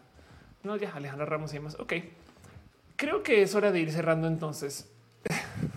Emanuel dice: Si llevas tu carnet de identidad, técnicamente tienes una imagen tuya en tu billetera. Sí, pero, pero hay que tener para tener una imagen mía en mi billetera, hay que tenerla como si fuera el baby Jesus, sabes? Como que así como con gargoleaditos, gargoleaditos así que brille y que huele un poquito perfumado. Todo eso. Si, no, si no, si no, no es una foto de, billetera. Bueno, dice cuál es tu rutina de maquillaje, llorar y, y, rezarle a los dioses y a las diosas que aparezca el maquillaje digital pronto. Javier Velasco dice: Si es un talento de nuevo, nos acompañarás nuevamente. Sí, claro que sí es muy probable que el talent de este año no sea presencial, pero en el próximo, claro, yo no quisiera una vida sin talent. Pero bueno, eh, José Ureiro dice: Yo solo quiero mi título de licenciatura. ya me tardé. Amelie dice: Algo me dijo que la maestría es para aprender a investigar, el doctorado para aplicar lo aprendido en la maestría. Un poquito, sí. Exacto. Encuentren a su lencha. Pues bueno, em, creo que voy a aprovechar entonces para ir cerrando ya. Siento que eh, ya vamos a un ratito listo, ya va a cumplir casi, casi, casi las tres horas. Eduardo dice gracias por el roja, me alimentó el corazón. Gracias a ti, de verdad. Chancla, soy si no caché roja, me tocará recalentado. No te preocupes. Eh, Marisa dice por qué dicen los filtros es raro que se use esa palabra más me has intrigado. Eh, porque qué es un filtro eh, si no es como es, una receta de, uso de Photoshop, no por así decirlo, de fotomanipulación. Pero, pero, pero no sé si está filtrando. Me explico como que eh, es, es como como que hubiera sido más apto que se llama un lente, no lente modificador, ese tipo de cosas. Y aún así, no, no, no sé por qué filtro no, no, me, no me, o sea, igual hay alguna definición o igual y es más fácil decir filtro, no? Pero bueno, en fin, Artis Rod dice todos aquí se perdió la superluna rosa. Todavía la pueden ver. Saldra Artis em, dice algunas has eh, contado cómo se conocieron René y tú. Eh, lo que hemos de René lo que ha compartido en stream de marcha lencha. Lo hemos contado un par veces pero yo conocí a René porque me la presentaron básicamente desde su música. Entonces una persona eh, eh, un día me dice tienes que escuchar esta y me lo puso. Lo dice filtra una realidad. Me em, así me casé con, con, su música y la verdad es que le tenía como que mucho cariño y gusto. En un momento me invitaron a ir a Nueva York, donde vive René. Y entonces yo que soy muy que le doy follow a la gente y demás, le escribí, no tipo de oye, nos, nos, no sé qué si vas a hacer algo en estos días o algo así, porque estoy en tu ciudad. Así que fui yo. Y ya nos habíamos mensajeado par veces. Eh, Ofelia siendo Ofelia, no tuve ningún problema con un día. Un día le puse así el mensaje de te voy a poner en la radio, sabes? Como pero eh, porque, porque me invitaron a algún lugar y quería música como la que la de René. Entonces, para mí fue muy bonito poderla compartir también, porque su música es, o sea, yo dejando de lado mi, mi, mi, mi, relación con René y mi enamoramiento y demás, soy muy fan, soy muy, muy fan. Con, con, si soy, si soy groupie, me explico, o sea, horrible. Pero bueno, el punto es que eh, estando allá, como que tu momento de vamos a escuchar la cumbia femenina en vivo y René estaba dando una cosa que me voló los sesos. Miren, como estratega digital, yo he visto de todo, pero de todo. Pero luego René me dice que están haciendo estos eventos que en ese momento me explotó los sesos, que era un concierto en una casa donde solo puedes entrar por mensajitos por Instagram. Suena súper bufele a todo el mundo, pero la verdad es que como estrategia digital es algo que yo nunca había considerado. Eso por un lado. Y del otro lado, yo soy, pero así me enamoran los escenarios, pero, pero físicamente, pues, o sea, yo antes de dar show, yo me hecho vacío en el piso y me tomo fotos y lo toqueteo y no, y en fin, como que me, las, las tarimas, los escenarios, esas cosas me causan mucho como me causan curiosidad poética porque es un parada en esta madera, yo tengo una voz diferente a cuando me bajo, saben como que pienso mucho en esas cosas. Entonces de repente me dicen, no, el escenario es en una casa, en casa, en la casa de un desconocido. Entonces la intriga de eso también me llevó. Eh, Gama Volante dice quién fuera Tarima. Y entonces me dice, tienes que llegar a este lugar. Voy llegando y en el elevador alguien me dice, ¿y tú cómo conoces a René? No, como que yo sí de porque, porque por Instagram. Ay, no mames, yo también, güey. Yo así de a dónde me voy a meter, no entendí nada. Y dicho y hecho, fue un concierto en la casa de alguien que se organizó todo por Instagram y fue, o sea, me rebasó los esos que se hiciera algo así. Fue muy bonito, fue muy espectacular y, yo me sentía fuera de lugar, evidentemente. Pero el punto es que en este, en, como que en este nos dimos a conocer y platicamos y chacoteamos y nos quedamos toda la noche ahí y luego salimos y resulta que yo me estaba quedando en un lugar en Nueva York que era particularmente estratégico para los eventos de René del día de mañana después de que nos conociéramos. Y yo me iba, yo me iba también. Esto fue en Nueva York, sí. O sea, esta era mi última noche en Nueva York. Así que yo le digo a René, este, pues ya salgo y René como que tuvimos este momento, pues no te quieres quedar en mi hotel, ¿no? y ahí tuvimos, chacoteamos este, estando juntas y pues nada, pasamos la noche cool y fue muy bonito. Entonces como que fue entre por fan, por cool. René, la verdad es que es una persona que eh, no sabe pasarla mal, saben? O sea, en buen sentido, pues, o sea, es como em, eh, es una fiesta sola, pues entonces fue muy cool. Y, de ahí para acá, como que yo siento que tuvimos un date que comenzó ahí. Bueno, digamos que hubo un tiempo, pero cuando comenzamos a hablar, o sea, como que pasó un tiempo y cuando, cuando ya por fin reconectamos, no eh, como, que tuvimos un date que comenzó en esa fecha y, y estuvimos casi, casi que un año non-stop hablando. Pero bueno, en fin. Em, ya ven cómo estoy storytimeando. Así conocí a René. Eso. Y de resto, nada, seguir la carrera de René es espectacular porque René está... Em, René no lleva toda la vida en música. O sea, sí lleva toda la vida en música, pero no como, como, su carrera, pues. O sea, le dedicó mucho tiempo a la cocina. Entonces es bien cool y ver su despegar ahorita y su, sacar propuestas y su desarrollo, que es un chingo de chamba, etc eh, ha sido muy bonito de vivir también. Como que yo agradezco mucho que René me comparte esas cosas, o sea, me, haga parte de eso, pues para mí es bien cool. Y nada, pues amor por todos lados, obviamente. Em, ya él dice, miren como ya me quité un tacón. Star Trek el romance. Pero él dice, cuando se gastronomía el día del chef te registras una página para contabilizar los que asistían. ¿Por qué no hacen eso con el Pride? Ah, pues porque como se trata de eh, temas por los cuales te podrían perseguir, etc y hay mucha gente que no quisiera dar sus datos, entonces seguramente viene por ahí. Sabes, es autogestivo, es comunidad. Entonces, em, esa base de datos, qué peligro que esté por ahí, no? Pero bueno, em, dice Red Panda, ¿quién es René? Eh, la dueña de mi corazón, René Ghost. Ve y búscale. Gama dice el talento de René, mis respetos, mis respetos. Es muy talentosa, de acuerdo. Eh, dice ¿por qué me acordé de la historia de la dulce princesa de Marceline de la, aventura? Puede ser. Eh, está preguntando que si me plancho el cabello, por supuesto que me plancho el cabello. Mi cabello no tiene esta linda no curva, Pero bueno, y me lo plancho re mal también, ¿no? Es, es como de quitarme la ansiedad y solamente cuando voy a estar en cámara, esas cosas de paso.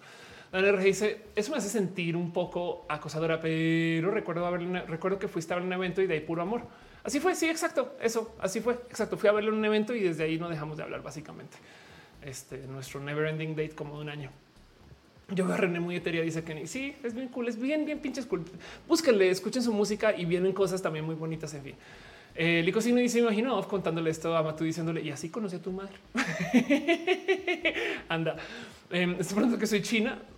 Soy a, China de cabello, perdón. Es que, es que en Colombia la gente joven le dicen China. Chino o, sardino también, sardina y sardino. Eh, pero, pero bueno, entonces me quedé pensando, bueno, pues yo soy mayor. Raywood dice cada vez, cada que en un concierto René, ¿qué le ves a ese escenario? Yo, yo, yo me embobo mucho viendo. ¿Saben qué? Luego René es por doquier. Luego conocí a, Adriana Paniagua, que no sé si estás en el chat, Adri, que le tengo mucho amor y mucho cariño. Eh, Adri es eh, está en el circo. Entonces, eh, esto fue otra bonita investigación. yo creo que ya he hablado aquí acerca de Adri Paniagua, em, pero el tema es que nace danza aérea. Entonces es esta persona. Se pasa, pasa mucho por el chat. Este es un video del 2014, pero esto es como esto es lo que hace Adri, pues. Y entonces, nada, con Adri conocí el circo. Eh, y con esto que les digo que tengo como, como esta obsesión con escenarios y demás, em, la verdad es que ver lo que hace, ver lo que hace Adri y conocer el escenario de los circos también me voló los sesos. Luego me perdí total buscando qué onda con las fotos y los videos de Adri. Pero bueno, el caso, Adri Paniego, que se pasa por acá en el, chat de vez en cuando, está en el circo y, y los escenarios de circo son cucú. Porque primero que todo, como escenario no hay atrás. Bueno, hay un atrás muy chiquito porque tú sales y todo te rodea y a veces es todo te rodea, pero arriba también. O sea, ahí arriba están pasando cosas y luego em, del otro lado está el este eh, como tú estás dando show o bueno, están dando show y hay gente que está caminando entre el escenario, como saben, como, como hablando con la gente atrás y es tan desmadre y el escenario conecta muy bien porque sí es como muy surround, por así decir, saben, como que no sé por qué me gozo tanto el confusión los escenarios en el circo, no? Pero bueno, en fin. Eh, mire, Lisa te dice también cómo, cómo encuentro a René como René Ghost. Escuchen la música de René o búscala en YouTube también. Valeria dice que curioso porque el ABC Anything But Sis, eh, la dibujante dice te he invitado a conocer mi pintura, pero te da miedo. no, me debo, me debo responder cosas. Perdón, te prometo que busco. Y chico Chami dice a mi abuela eh, como, como sus rodillas no se luxan. Un poco sí. Eh, eh dice gracias a los que compartieron un nombre así. de verdad, gracias a todos ustedes. Scarlett dice cómo lidiar con el pánico escénico. Me ha tocado lidiar mucho con eso y lo único que puedo decir es se va con el tiempo. Uno se va cuando ensayas. Dos y tú tienes que aceptar dos cosas que pasan con los nervios o la ansiedad o el pánico escénico. Lo primero es que tu cuerpo, yo a mí me tomó mucho tiempo entender esto, pero tu corazón por los meros nervios palpita diferente, ¿no? Se te dispara el corazón, se te acelera. Así que si tú cantas, llevas el tiempo, llevas el ritmo, cualquier cosa que requiera de una constancia tuya o de el cómo recuerdas cosas, etc. Es mejor que tengas presente que esto está pasando. Tu cuerpo es parte de esta conversación. Entonces, si tu cuerpo se acelera el corazón, puedes hacer dos cosas. Bueno, la tres está larga si no haces nada, ¿no? Pero puedes hacer dos cosas. Uno es aceptas que vas a tener el corazón disparado. Entonces ya no te sorprende, ya no te da tanta, ansiedad. Pero entonces la otra cosa es, por ejemplo, si tú llevas el tiempo y no sé qué, lo mejor que puedes hacer es aprender a, por ejemplo, a dar tu performance con el corazón acelerado. No es como que si tú llevas el tiempo pero se te acelera el corazón. Entonces ahora estás hablando todo rápido y no, te das cuenta hasta que sales y no mames. Entonces hay gente que, por ejemplo, ensaya bajo presión, con vértigo, porque se están enseñando a hacer las cosas con que se les. Por eso es que tú eres muy cool para cantar en la regadera, pero cuando te paras enfrente de gente ya no te sale una palabra. Eso tienes como que aterrizar un poquito el eh, eh, aprender a hacer las cosas con el corazón acelerado. O la otra es aprender a calmarte, no? y entonces haces las cosas como las aprendes a hacer. Hay quien maneja la una, la que toma calcal, que no sé qué, que no como que he aprendido que eso es parte del tema. Eh, evidentemente te tienes que ensaya como de, o sea, para que para que las cosas te salgan como ya sin planearlo, sin no, o simplemente acepta que tu cuerpo está en una posición fisiológica diferente y ya. Entonces negocia con eso, no? Pero bueno, en fin. Y chico dice a mí en cabina me empieza a temblar la voz o se me cierra la garganta Sí, pues es algo. Digo, a mí me pasa. digo, ahorita yo también ya estoy como que ya noto mi cansancio conmigo y me, leo mi propio cuerpo y también por eso es que sé que es momento de ir cerrando el show. Pero, pero el tema es si es una reacción nerviosa, nomás checar cómo ah, a lo mejor es un tema que después de mucho tiempo es- aprendes a hablar y estar en cabina, aún con la garganta cerradita, sabes? Ese tipo de cosas. Pues Iga dice: Yo aprendí a superarlo, a escucharme a mí misma. Eh, sí, claro. Fernando Vega dice: Nos vemos. No me acuerdo cómo se dice lo de la luna. Buena, bonita luna. Cristina Flores dice: Estando escuchando mientras califico gran compañía. Yo he aprendido a dar clases con hartos nervios y voy al 100. Exacto. Y entonces también hay que aceptar que sí te va a dar nervios y sí, sí te va a dar miedo y tienes que. Es que son las cosas que digo, pinche cerebro, güey. Eso es lo que me más rabia me da de todo, porque es, es como las pesadillas. Tuve un sueño horrible y fueron pesadillas. Ok. Y entonces ahora, pues nada, estoy toda asustada y afectada y no sé qué. Ok. ¿Y quién se le ocurrieron las cosas que te asustaron tanto? A tu mismo cerebro también. no es como de cerebro. Si se ubica cerebro, que si tú mismo o misma te sentaras a hacer cabeza, cerebro, podrías no asustarte tanto. Pendejo. Me explico, pero no son las peores pesadillas que se te pueden ocurrir. Entonces lo mismo te va a dar nervios. ¿Y quién te da los nervios? Tu cerebro. Así que eh, el, mero entender que esa conversación está ahí, sí, claro. Siempre te va a dar miedo, sí. A mí me pasa, por ejemplo, con el ejercicio. De repente me cacho y digo, güey, estás evitando hacer ejercicio. Es como que tipo de esto te hubiera tomado media hora si te hubieras parado, ¿no? Pero no, eh, el tema es que eh, es posible que nunca te puedas calmar y más bien hay que aprender a hacer las cosas con ansiedad, ¿saben? Como que pues sí, eso me da, ya no, así soy, ansiosa. pues, No, y está la chingada porque, porque pues es una, es una decisión. Eventualmente, eventualmente hacer las cosas mucho te, ya comienzas a, soltar, ¿no? Pero bueno, el sistema simpático siendo nada simpático. Exacto, dice Mini Dopamini. Eh, Krill nos dice: Yo aprendí a, tra- a transformar ese pánico en motivación y pasión. Lo que hago es ensayar esta cuerda del 200%. Sí, mucha gente, por ejemplo, ya se sabe eh, su rutina, lo que va a decir, ¿no? Entonces como que por lo menos eso sale. En la impro te enseñan a decir sí y, ¿saben? Como que dejar que lo que se te ocurra está bien. Y si sale mal, está bien. Y, lo dices, ay, me salió mal, perdón. Entonces también con eso desmitificas un chingo de miedos. La impro ayuda mucho con todos estos procesos, lo recomiendo. Eh, eh, de paso, si quieren aprender acerca de la impro, eh, Piolo Jubera, eh, vamos a nomás recomendar el Piolito. Em, están en un libro en Amazon que se llama La vida es una improvisación, que puede ayudarles a guiar un poquito acerca de em, eso, de, cómo la impro, eh, sabes, te puedes aventar y de caída mientras ves que tú estás ido a la chingada. Ahí es cuando aprendes cosas, no es como que en la impro aprendes a perderle el miedo al fail. Va a fallar. Sí, fallé. Sí, soy un fracaso. No me explico. ¿Ven la diferencia? No porque fallaste una vez, aunque hayas una falla épicamente, implica que eres un fracaso. Todo eso, lecciones de la impro. Pero bueno, el caso. Em, entonces el miedo no se va y es solamente cuestión de entender por qué. Pero sí, la, la verdad es que mientras más lo haces, más fácil se vuelve lidiarlo. No siempre se va. A mí todavía me da nervios roja, por ejemplo. Wendy dice: Estoy estudiando y trato de soportar mi ansiedad en los exámenes. Me pasa siempre que tengo que salir o enfrentar compromisos. Es muy desagradable, pero solo pienso cuando termino me siento bien. Sí, total. No es eso muy similar a lo que pasa, por ejemplo, con cuando vas al gym. Y además el pedo es, de nuevo, es la analogía de que pues todo el mundo canta bien en su regadera y, y genuinamente bien. No, no es que se juren bien, es que cantan bien. Pero el momento que tú ves a alguien, te sientes observado, observada. Entonces ahora que estás bajo este, bajo, o sea, si estás siendo observado, observ- observada, tu cuerpo reacciona diferente. Y esa condición no se puede replicar en la regadera. Por eso hay que ensayar frente de gente. ¿no? Un truco de paso, por si quieren sentirse observados, observadas, es para lo creativo a veces hagan cosas en TikTok y eso puede ayudar. Dice Gama tips para retomar el ejercicio. Me, me encantaría compartirte, pero ni yo sé. Eh, a veces últimamente está usando mucho apps como tipo que la app misma me regaña, no? Pero bueno. Ahora estoy muerto. Dice: ¿Crees que la humanidad podría ser una especie galáctica? Ya lo somos. Tenemos ahorita una sonda espacial que ya salió del sistema solar. Claro que ya lo somos. Ah, bueno, aunque si tú dices galáctica, con que salgamos de la galaxia, falta rato. Pero bueno, Lu dice salud desde España. Qué bonito que estés acá. Gracias por pasar. Lico Signo dice pasen el after a Discord. Se pone chido. Exacto. Voy ahora sí, y ahora sí cumpliendo las tres horas de platicado, tres horas diez de stream. Vamos a pasar la cortinilla super pro para irnos despidiendo. Muchas gracias por acompañar, gente bonita. Este show no se acaba, pero vámonos a lo que falta.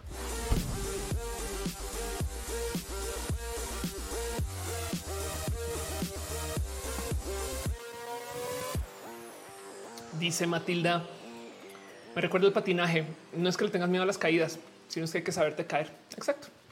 O visto desde el punto de vista de Rocky, eh, no es que te caigas, sino cuántas veces te puedes parar y puedo seguir.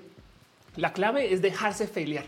Saben como que jugar más, como que tipo de pues sí, pues, otra vez. En fin, pero bueno, gente bonita del Internet. Esto es todo lo que tengo para ustedes hoy. Hoy platicamos bonito acerca de la gente emo y en eso gracias millones por dejarme hablar de estas cosas. Todavía tengo un roja pendiente para nerdear de cables. No más que este tema me apasionó más. Y qué les digo, fue un roja donde hablamos acerca del disco, eh, eh, este, la gente blanca anti LGBT y de Chumel a favor de los emos. Sabe un, un roja raro, pero bueno, en fin. Pero dice Paul Moreno, eh, por esto de eventualmente le perdí el miedo a hablar en público. Exacto, exacto. Pero bueno, gracias por estar acá, gracias por acompañar. Y quiero nomás dejar en claro que el show sucede y existe porque ustedes me ayudan a que suceda, existe. Y en eso le quiero dar un súper, súper, súper, súper abrazo a Jair Lima, a María José Reyes Castillo, a la pastela de la cocoa, Uriel Montes, Uriel Ramírez, qué chido verte, Uri, a Iliana Aguirre, a Pablo CG, Michelle Ángela Catalán Guerrero, a Isabel Santiago, Jessica Díaz y a Angélica Aporracene Olvera. Gracias por su amor este, y su cariño en el YouTube. Se aprecia mucho. También eh, eh, de paso, eh, la gente chida que está dejando su amor en el Facebook, comenzando por nadie más y nadie menos que Ángel Michael Boria, que dice: Pues mi gato lo eduqué bien, está viendo rojas sin molestar.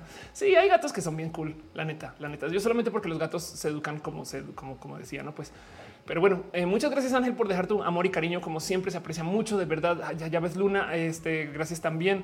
Eh, Viana y Toledo, un momento que estoy viendo la lista incorrecta ahora. O sea, no incorrecta, sino simplemente que estoy viendo eh, la lista que no son solo las stars. Pero bueno, entonces, este, ya ves Luz. Eh, Viana y Toledo, Paula Lamilla Vargas. También abrazo a Enrique Amaral, a Miguel Chesoria, quien dice ya llegué. Muchas gracias por ser parte de esto, de verdad.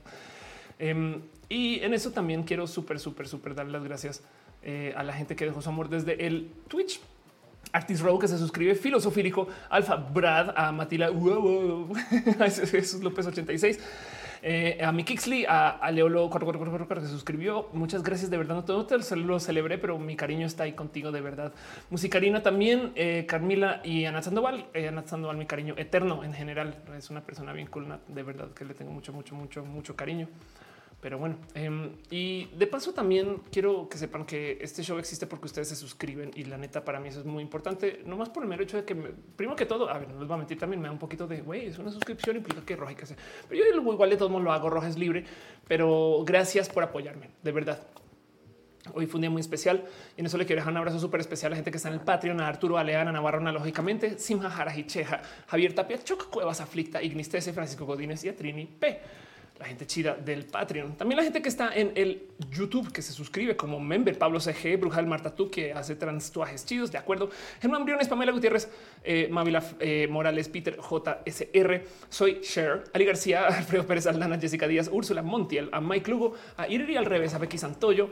Muchas gracias también a MD Plus, Alejandro Ortega, Alex Sánchez, eh, Auster Aragones, Emanuel Marroquín, Miri 3344 Katza, Arnulfo García, Viviana García, Cintia Kent, Santiago Rovira, Brenda Pérez Lindo, Obi Alanis, Cintia M. Márquez, Bert Hernández. Muchas gracias por este, pasarte por acá y dejar tu amor en el membership. También Gloria Félix, Azucena Baeza. Noemi Ávila, Sam Silva Flores, Fernando Rivielo, José Villarreal, Adela Agustina Sosa, Yadeloid Renier Cruz, Raúl Fomperosa, Marielena Ramírez Ortega, Héctor F. Arriola, Jessica Iris Biel Mendieta, la Jessica Pasos por Ingeniería, que tiene un canal bien cool en YouTube. Ana Alejandra, que también hace cosas bien pinches cultatoso. Cristian Frasco, Cristian Franco Yurdas 2, Moni Aranda, Sailor Fisherson, José Cortés, Maite Turra de Farías, Ana Cristina Mo, quien hace música, conozcanle y también la ardilla bajista del grupo, a Gabriel Mesa, Eri Frank Núñez, Rodrigo Pérez Ibra, Rivera, Yolanda Suárez, Víctor Hugo, Calderón, Lucero Quillas, Afrodita 666, Satánica. También abrazo a Carlos Soto, soliloquio de Lun, Perro Noche, te queremos Ophelia, también te queremos a ti, Perro Noche, un abrazo a la pastela de la Cocoa Val, Valentino Luis, Maclash, Andrew, Vete, Carlos como Arasate, Manera, Rom Galvez, Aflicta, Guerrero, Leonardo Tejeda, esa lista. Mis respetos, gracias, gente bonita, de verdad. Porque en eh, YouTube también hay gente suscrita. Marisela López Lozano, Marilino Ochoa Rodríguez, Ismael Talamantes, Sant Abella, mucho cariño y Gustavo González, también dice Morgan. También la gente chita que está suscrita al Twitch. Garna Chita, Tía Leta, Pablo de P9, Wisterial, Switch, Witch Tanya, Bri Morgu, Mrs. Corpset, Hígado de Pato Vegan, Mike, Chris Moon, Calu, Doug Bis, Miss Uba, Gaby 3107, Robbie, Min Siuan, Barbie Galeana, Crowbite 100, Emma Cornio, Alien, Alien Camila, Bruja del Mar, Tatú, eh, que tiene tatuajes chidos, Carlos Cravioto, Eric, el tío, aquí a 007 Jair Lima, a también Rafa Nes MX, Dale Caro, quien está suscrito antes que existiera el canal, Joe Saurus, Roberto Crux, también Serafín 9090, Daniel Lombris, León, perdón, Leo Sánchez Cor, Cinconit, Pena Rura, sí, solo sí, pero no, Wisdom Harris y Sankoku 666, la gente chida que está suscrita, suscrita, eso es la gente, en fin. Eh, veo que están dando piñas también. Gracias, dice Valeria. Eh, Amanda dice: el cerebro se sienta hacer cabeza. Sí, eso pasa.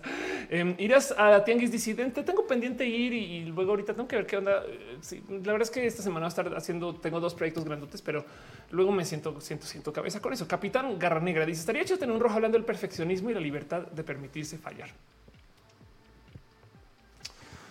Ay, voy a anotar eso porque es un buen tema. Permitirse fallar. Eh, caray, en fin. Pero sí, exacto. Bueno, de paso, eh, es, que, es, que es un buen tema, de verdad. Si hay mucho que hablar ahí, eh, como que tenemos este tema que queremos que todo salga bien. A mí me pasa en roja, yo me pongo nerviosa cuando las cosas no van cuando van. Y pues bueno, sepan de paso hoy que eh, estamos en luna rosa. Entonces, asómense por ahí. Y sepan también que este show existe y funciona chido porque hay un team de moderación bien cool. Nadie más y nada menos que Caro, Uva, Uriel, Fabián, Monse, Jesse, Tutix, Hígado de Pato, Acusi, Denise, Aflicta y Nisa, Gama Volantis, René, también dueña de mi corazón, este, que están moderando el chat y que hacen una cosa bien cool que está en un Discord. En el Discord, eh, pues van a topar ustedes eh, todo lo cool que hay de la plática caray, acerca del tema de roja. Y luego también échense una pasada porque hay gente bien cool allá y comienza un after ahorita. Entonces, si quieren seguir el show, allá seguirá. Y los afters se acaban por lo menos, según la ley, dice algo así como por lo menos eh, unas 540 horas después de que arranca. Pero bueno, ahí está y ahí va a suceder. De paso, también la gente chida que está aquí solo porque está aquí, solo por estar aquí. Ven cómo estoy, Ophelia, ya no, ya no carburo. Vamos a repetir eso. De paso, qué chido que es que ustedes solo por estar, estar aquí acompañen y sigan acá, Ophelia. Ah, como un break a la mitad del show o algo así. Em, pero bueno, quiero nomás darle las gracias por venir acá, venir, saben, estar acá, ser parte de, esto desde el estar acá. Como que me gozo mucho el que, el que nos podamos ver acá tanto y, eso para mí es muy especial. Entonces, en eso le quiero dar un abrazo súper especial a Cusi, a Alia, Eunice Pop, a Amanda eh, Hooper eh, Sin a Alex Leonel Jaimes Suaz Navar, Ángel Torres, Capitán Garra Negra, em, eh, Capitán Garra Negra no, ah, no, perdón, Cabazorro Cabonga está en Twitch, no? Eh, este, a Charlotte Sánchez, a Denis Rojas, a Edwin Francioni, a Fernando FTM, Fernando NS Gama, Volanti, solo estoy muerto, me enamoré siendo un fantasma, Ichigo Chami, In Vortex, Irwin García, Jaime Martz, Juan Manuel Vázquez, Karen Margarita Ortiz Cañedo, Ludens Shirbartiana, Marfer Bone, Marlon Olmos, Melómano, Merely Santa Mónica Gavilanes, Moon, muy apta, muy apta ese nombre Moon, porque hoy además Moon, en fin, Nirma Josefín Sotelo, Lucas Va, Obeto Ruco, Pilar Cano, Sara, de Noche, eh, Pedro M, Scarlett Cat, Sebastián VK, Uriel Montes, Valeria Amts, Wendy, Irina, que no le encanta YouTube no mencionarte, pero yo sé que Irina estás por ahí. Yo sé que Adri Paniagua está por ahí también. Yo sé que Selenático está por ahí también. Gracias por pasar. Alexis Arevalo acabas de aparecer. Si no salieron nomás, déjenmelo saber. De paso, un abrazo también a Enrique Amaral, que acaba de dejar unas stars. Gracias millones. También la gente chida que está en el Facebook. Facebook no me dice todos los nombres, entonces nomás quiero darle un súper, súper, súper abrazo a Denis Rojas, Sandra Ortiz, Guillermo Lanfar, Abril Terrazas, eh, Michael Boria, Metzli Gallardo, eh, Rada Masbesari. Leí eso bien. Metzli Gallardo, Rada Majesvari, Majesvari. Gracias, gracias, gracias. Eh, ¿Quién de paso está hablando de los filtros? Qué chido. Se llaman filtros porque en los inicios de la fotografía se ponían filtros de luz para cambiar las fotos. Wow, claro, nunca lo había puesto así. me hace falta barrio fotógrafo. Un abrazo a Digiboss. Yuri, yo sé que estás por ahí también. Eh, Valerie Escarate, Rivera, Alejandra Ramos, gracias millones. Em, ¿Quién más está por aquí? Chachachan, Isayani Rebolledo. Eh, gracias, gracias, gracias, gracias por tu cariño. Adelia Miau, otra vez. Mi cerebro quiere leer a Adelita, eh. pero bueno. Eso es porque mi cerebro no sienta cabeza con mi cerebro. Pero bueno, también la gente chida que está en el Twitch. Aquí a 007, Alex, Denis con dos S, Doctor Evil B, Luis Metafónico, Mincy One, Mickey Xley, Mr. Tararira, Anekibs, Odiseos Up, Penarrura, Raxo. Esta lista tiene que ser incompleta. Roxanita, Real Falcat, eh, Seb H1J0, Son de Son, Sucubus, The Disobedient 07 y Sankoku 666. No, darle refresh solo por si acaso, porque eh, Twitch le encanta, le encanta listas parciales. Eh, y por supuesto que la lista estaba súper parcial. Entonces, nomás por si no les mencioné One Stringer, Bell Acrobatic, Jax, Alex X, Anuerte Vivir, Aten, Barbie Galeana, Black Dog, Serenade, Black More y Yaya. Eh, Broke My Stream Deck, Bruce 1972, Carbot 14, KJZ, de Root, Connie, bajo HQ. HQ y Dalila Chandar, Unismo 2, David R73, Denis, entonces es Diana Salas, Discord for Streamers, ¿Es Discord? Ok. Devil bajo me ve Discord. El, el antagonista 78 Fit, Demonio Fit, Fechisille, Garfier, Goblin Rage, Ian Vizard, Hechitivas, Jesús López 86, King Robert, Clilian Atlico, Signio Marcelo DMNT, Marcelo Stromer, Matilda Quien bajo, uh, Max Garnica, Mayra TV XQ, Mick Xley. Uh, también está aquí Morgan, eh, sí, Morgana Lizer Sebet, Musicarina, Nekivs. Nekashi o eh, Oma Gejep, Bena Rubra, Queen Master 99, Real Kaishikane, Robbie Ruben Las, Sawas 95, Sindicato Frikis Prietos. Qué divertido sindicato suena eso. Stigan Steam Sticks, Totoms, Tirano Diego, Tunen Cute, VNK, Vigo, Pro y Yanko Babel. es que es una lista bien chida de gente, pues. Tengan ustedes una muy bonita luna, pásenla bien, dense cariño y amor, eh, eh, o, auto cariño amor si toca. Este eh, y así las cosas dice Rica ella está cantando Fabián Ramos dice buenas noches a todos em, exacto gracias por pasar por acá gente cool gente chida. Ahí están pasando el enlace al discord. Pasen por ese discord y conozcan a las otras personas que son parte de Chato Chacote NTC conozcan al team de moderación que cada quien con sus proyectos está haciendo cosas bien cool y ahí en el discord se habla de eso también. Em, que vale la pena también echar una, una ojeada a las cosas que hacen. Pero bueno em, ¿Quién más está diciendo cosas por acá? Caro dice, eh, eh, y si Adelita se fuera con otra. claro. eh, Mayuli Patito Díaz dice que está feliz por estar acá. Gracias, Mayuli. también me encantas. Em, dice 5JHR. Nos vemos. Emanuel Ariza. Besitos. Claro, empezamos a hablar de filtros con los filtros de color de Instagram. Tienes toda la razón. Esa historia se me fue. Luis Metafónico siempre menciones chida por ser facilita de leer. Claro. Uriel Montes dice linda luna a todos. Pedro Gis dice ya pasaron el Discord por ahí está pasando el enlace. Yuri Maldonado, piñas y besos. Exacto. Piñas para ustedes también. Hadokin, gracias por el tiempo. yo también te quiero a ti mucho.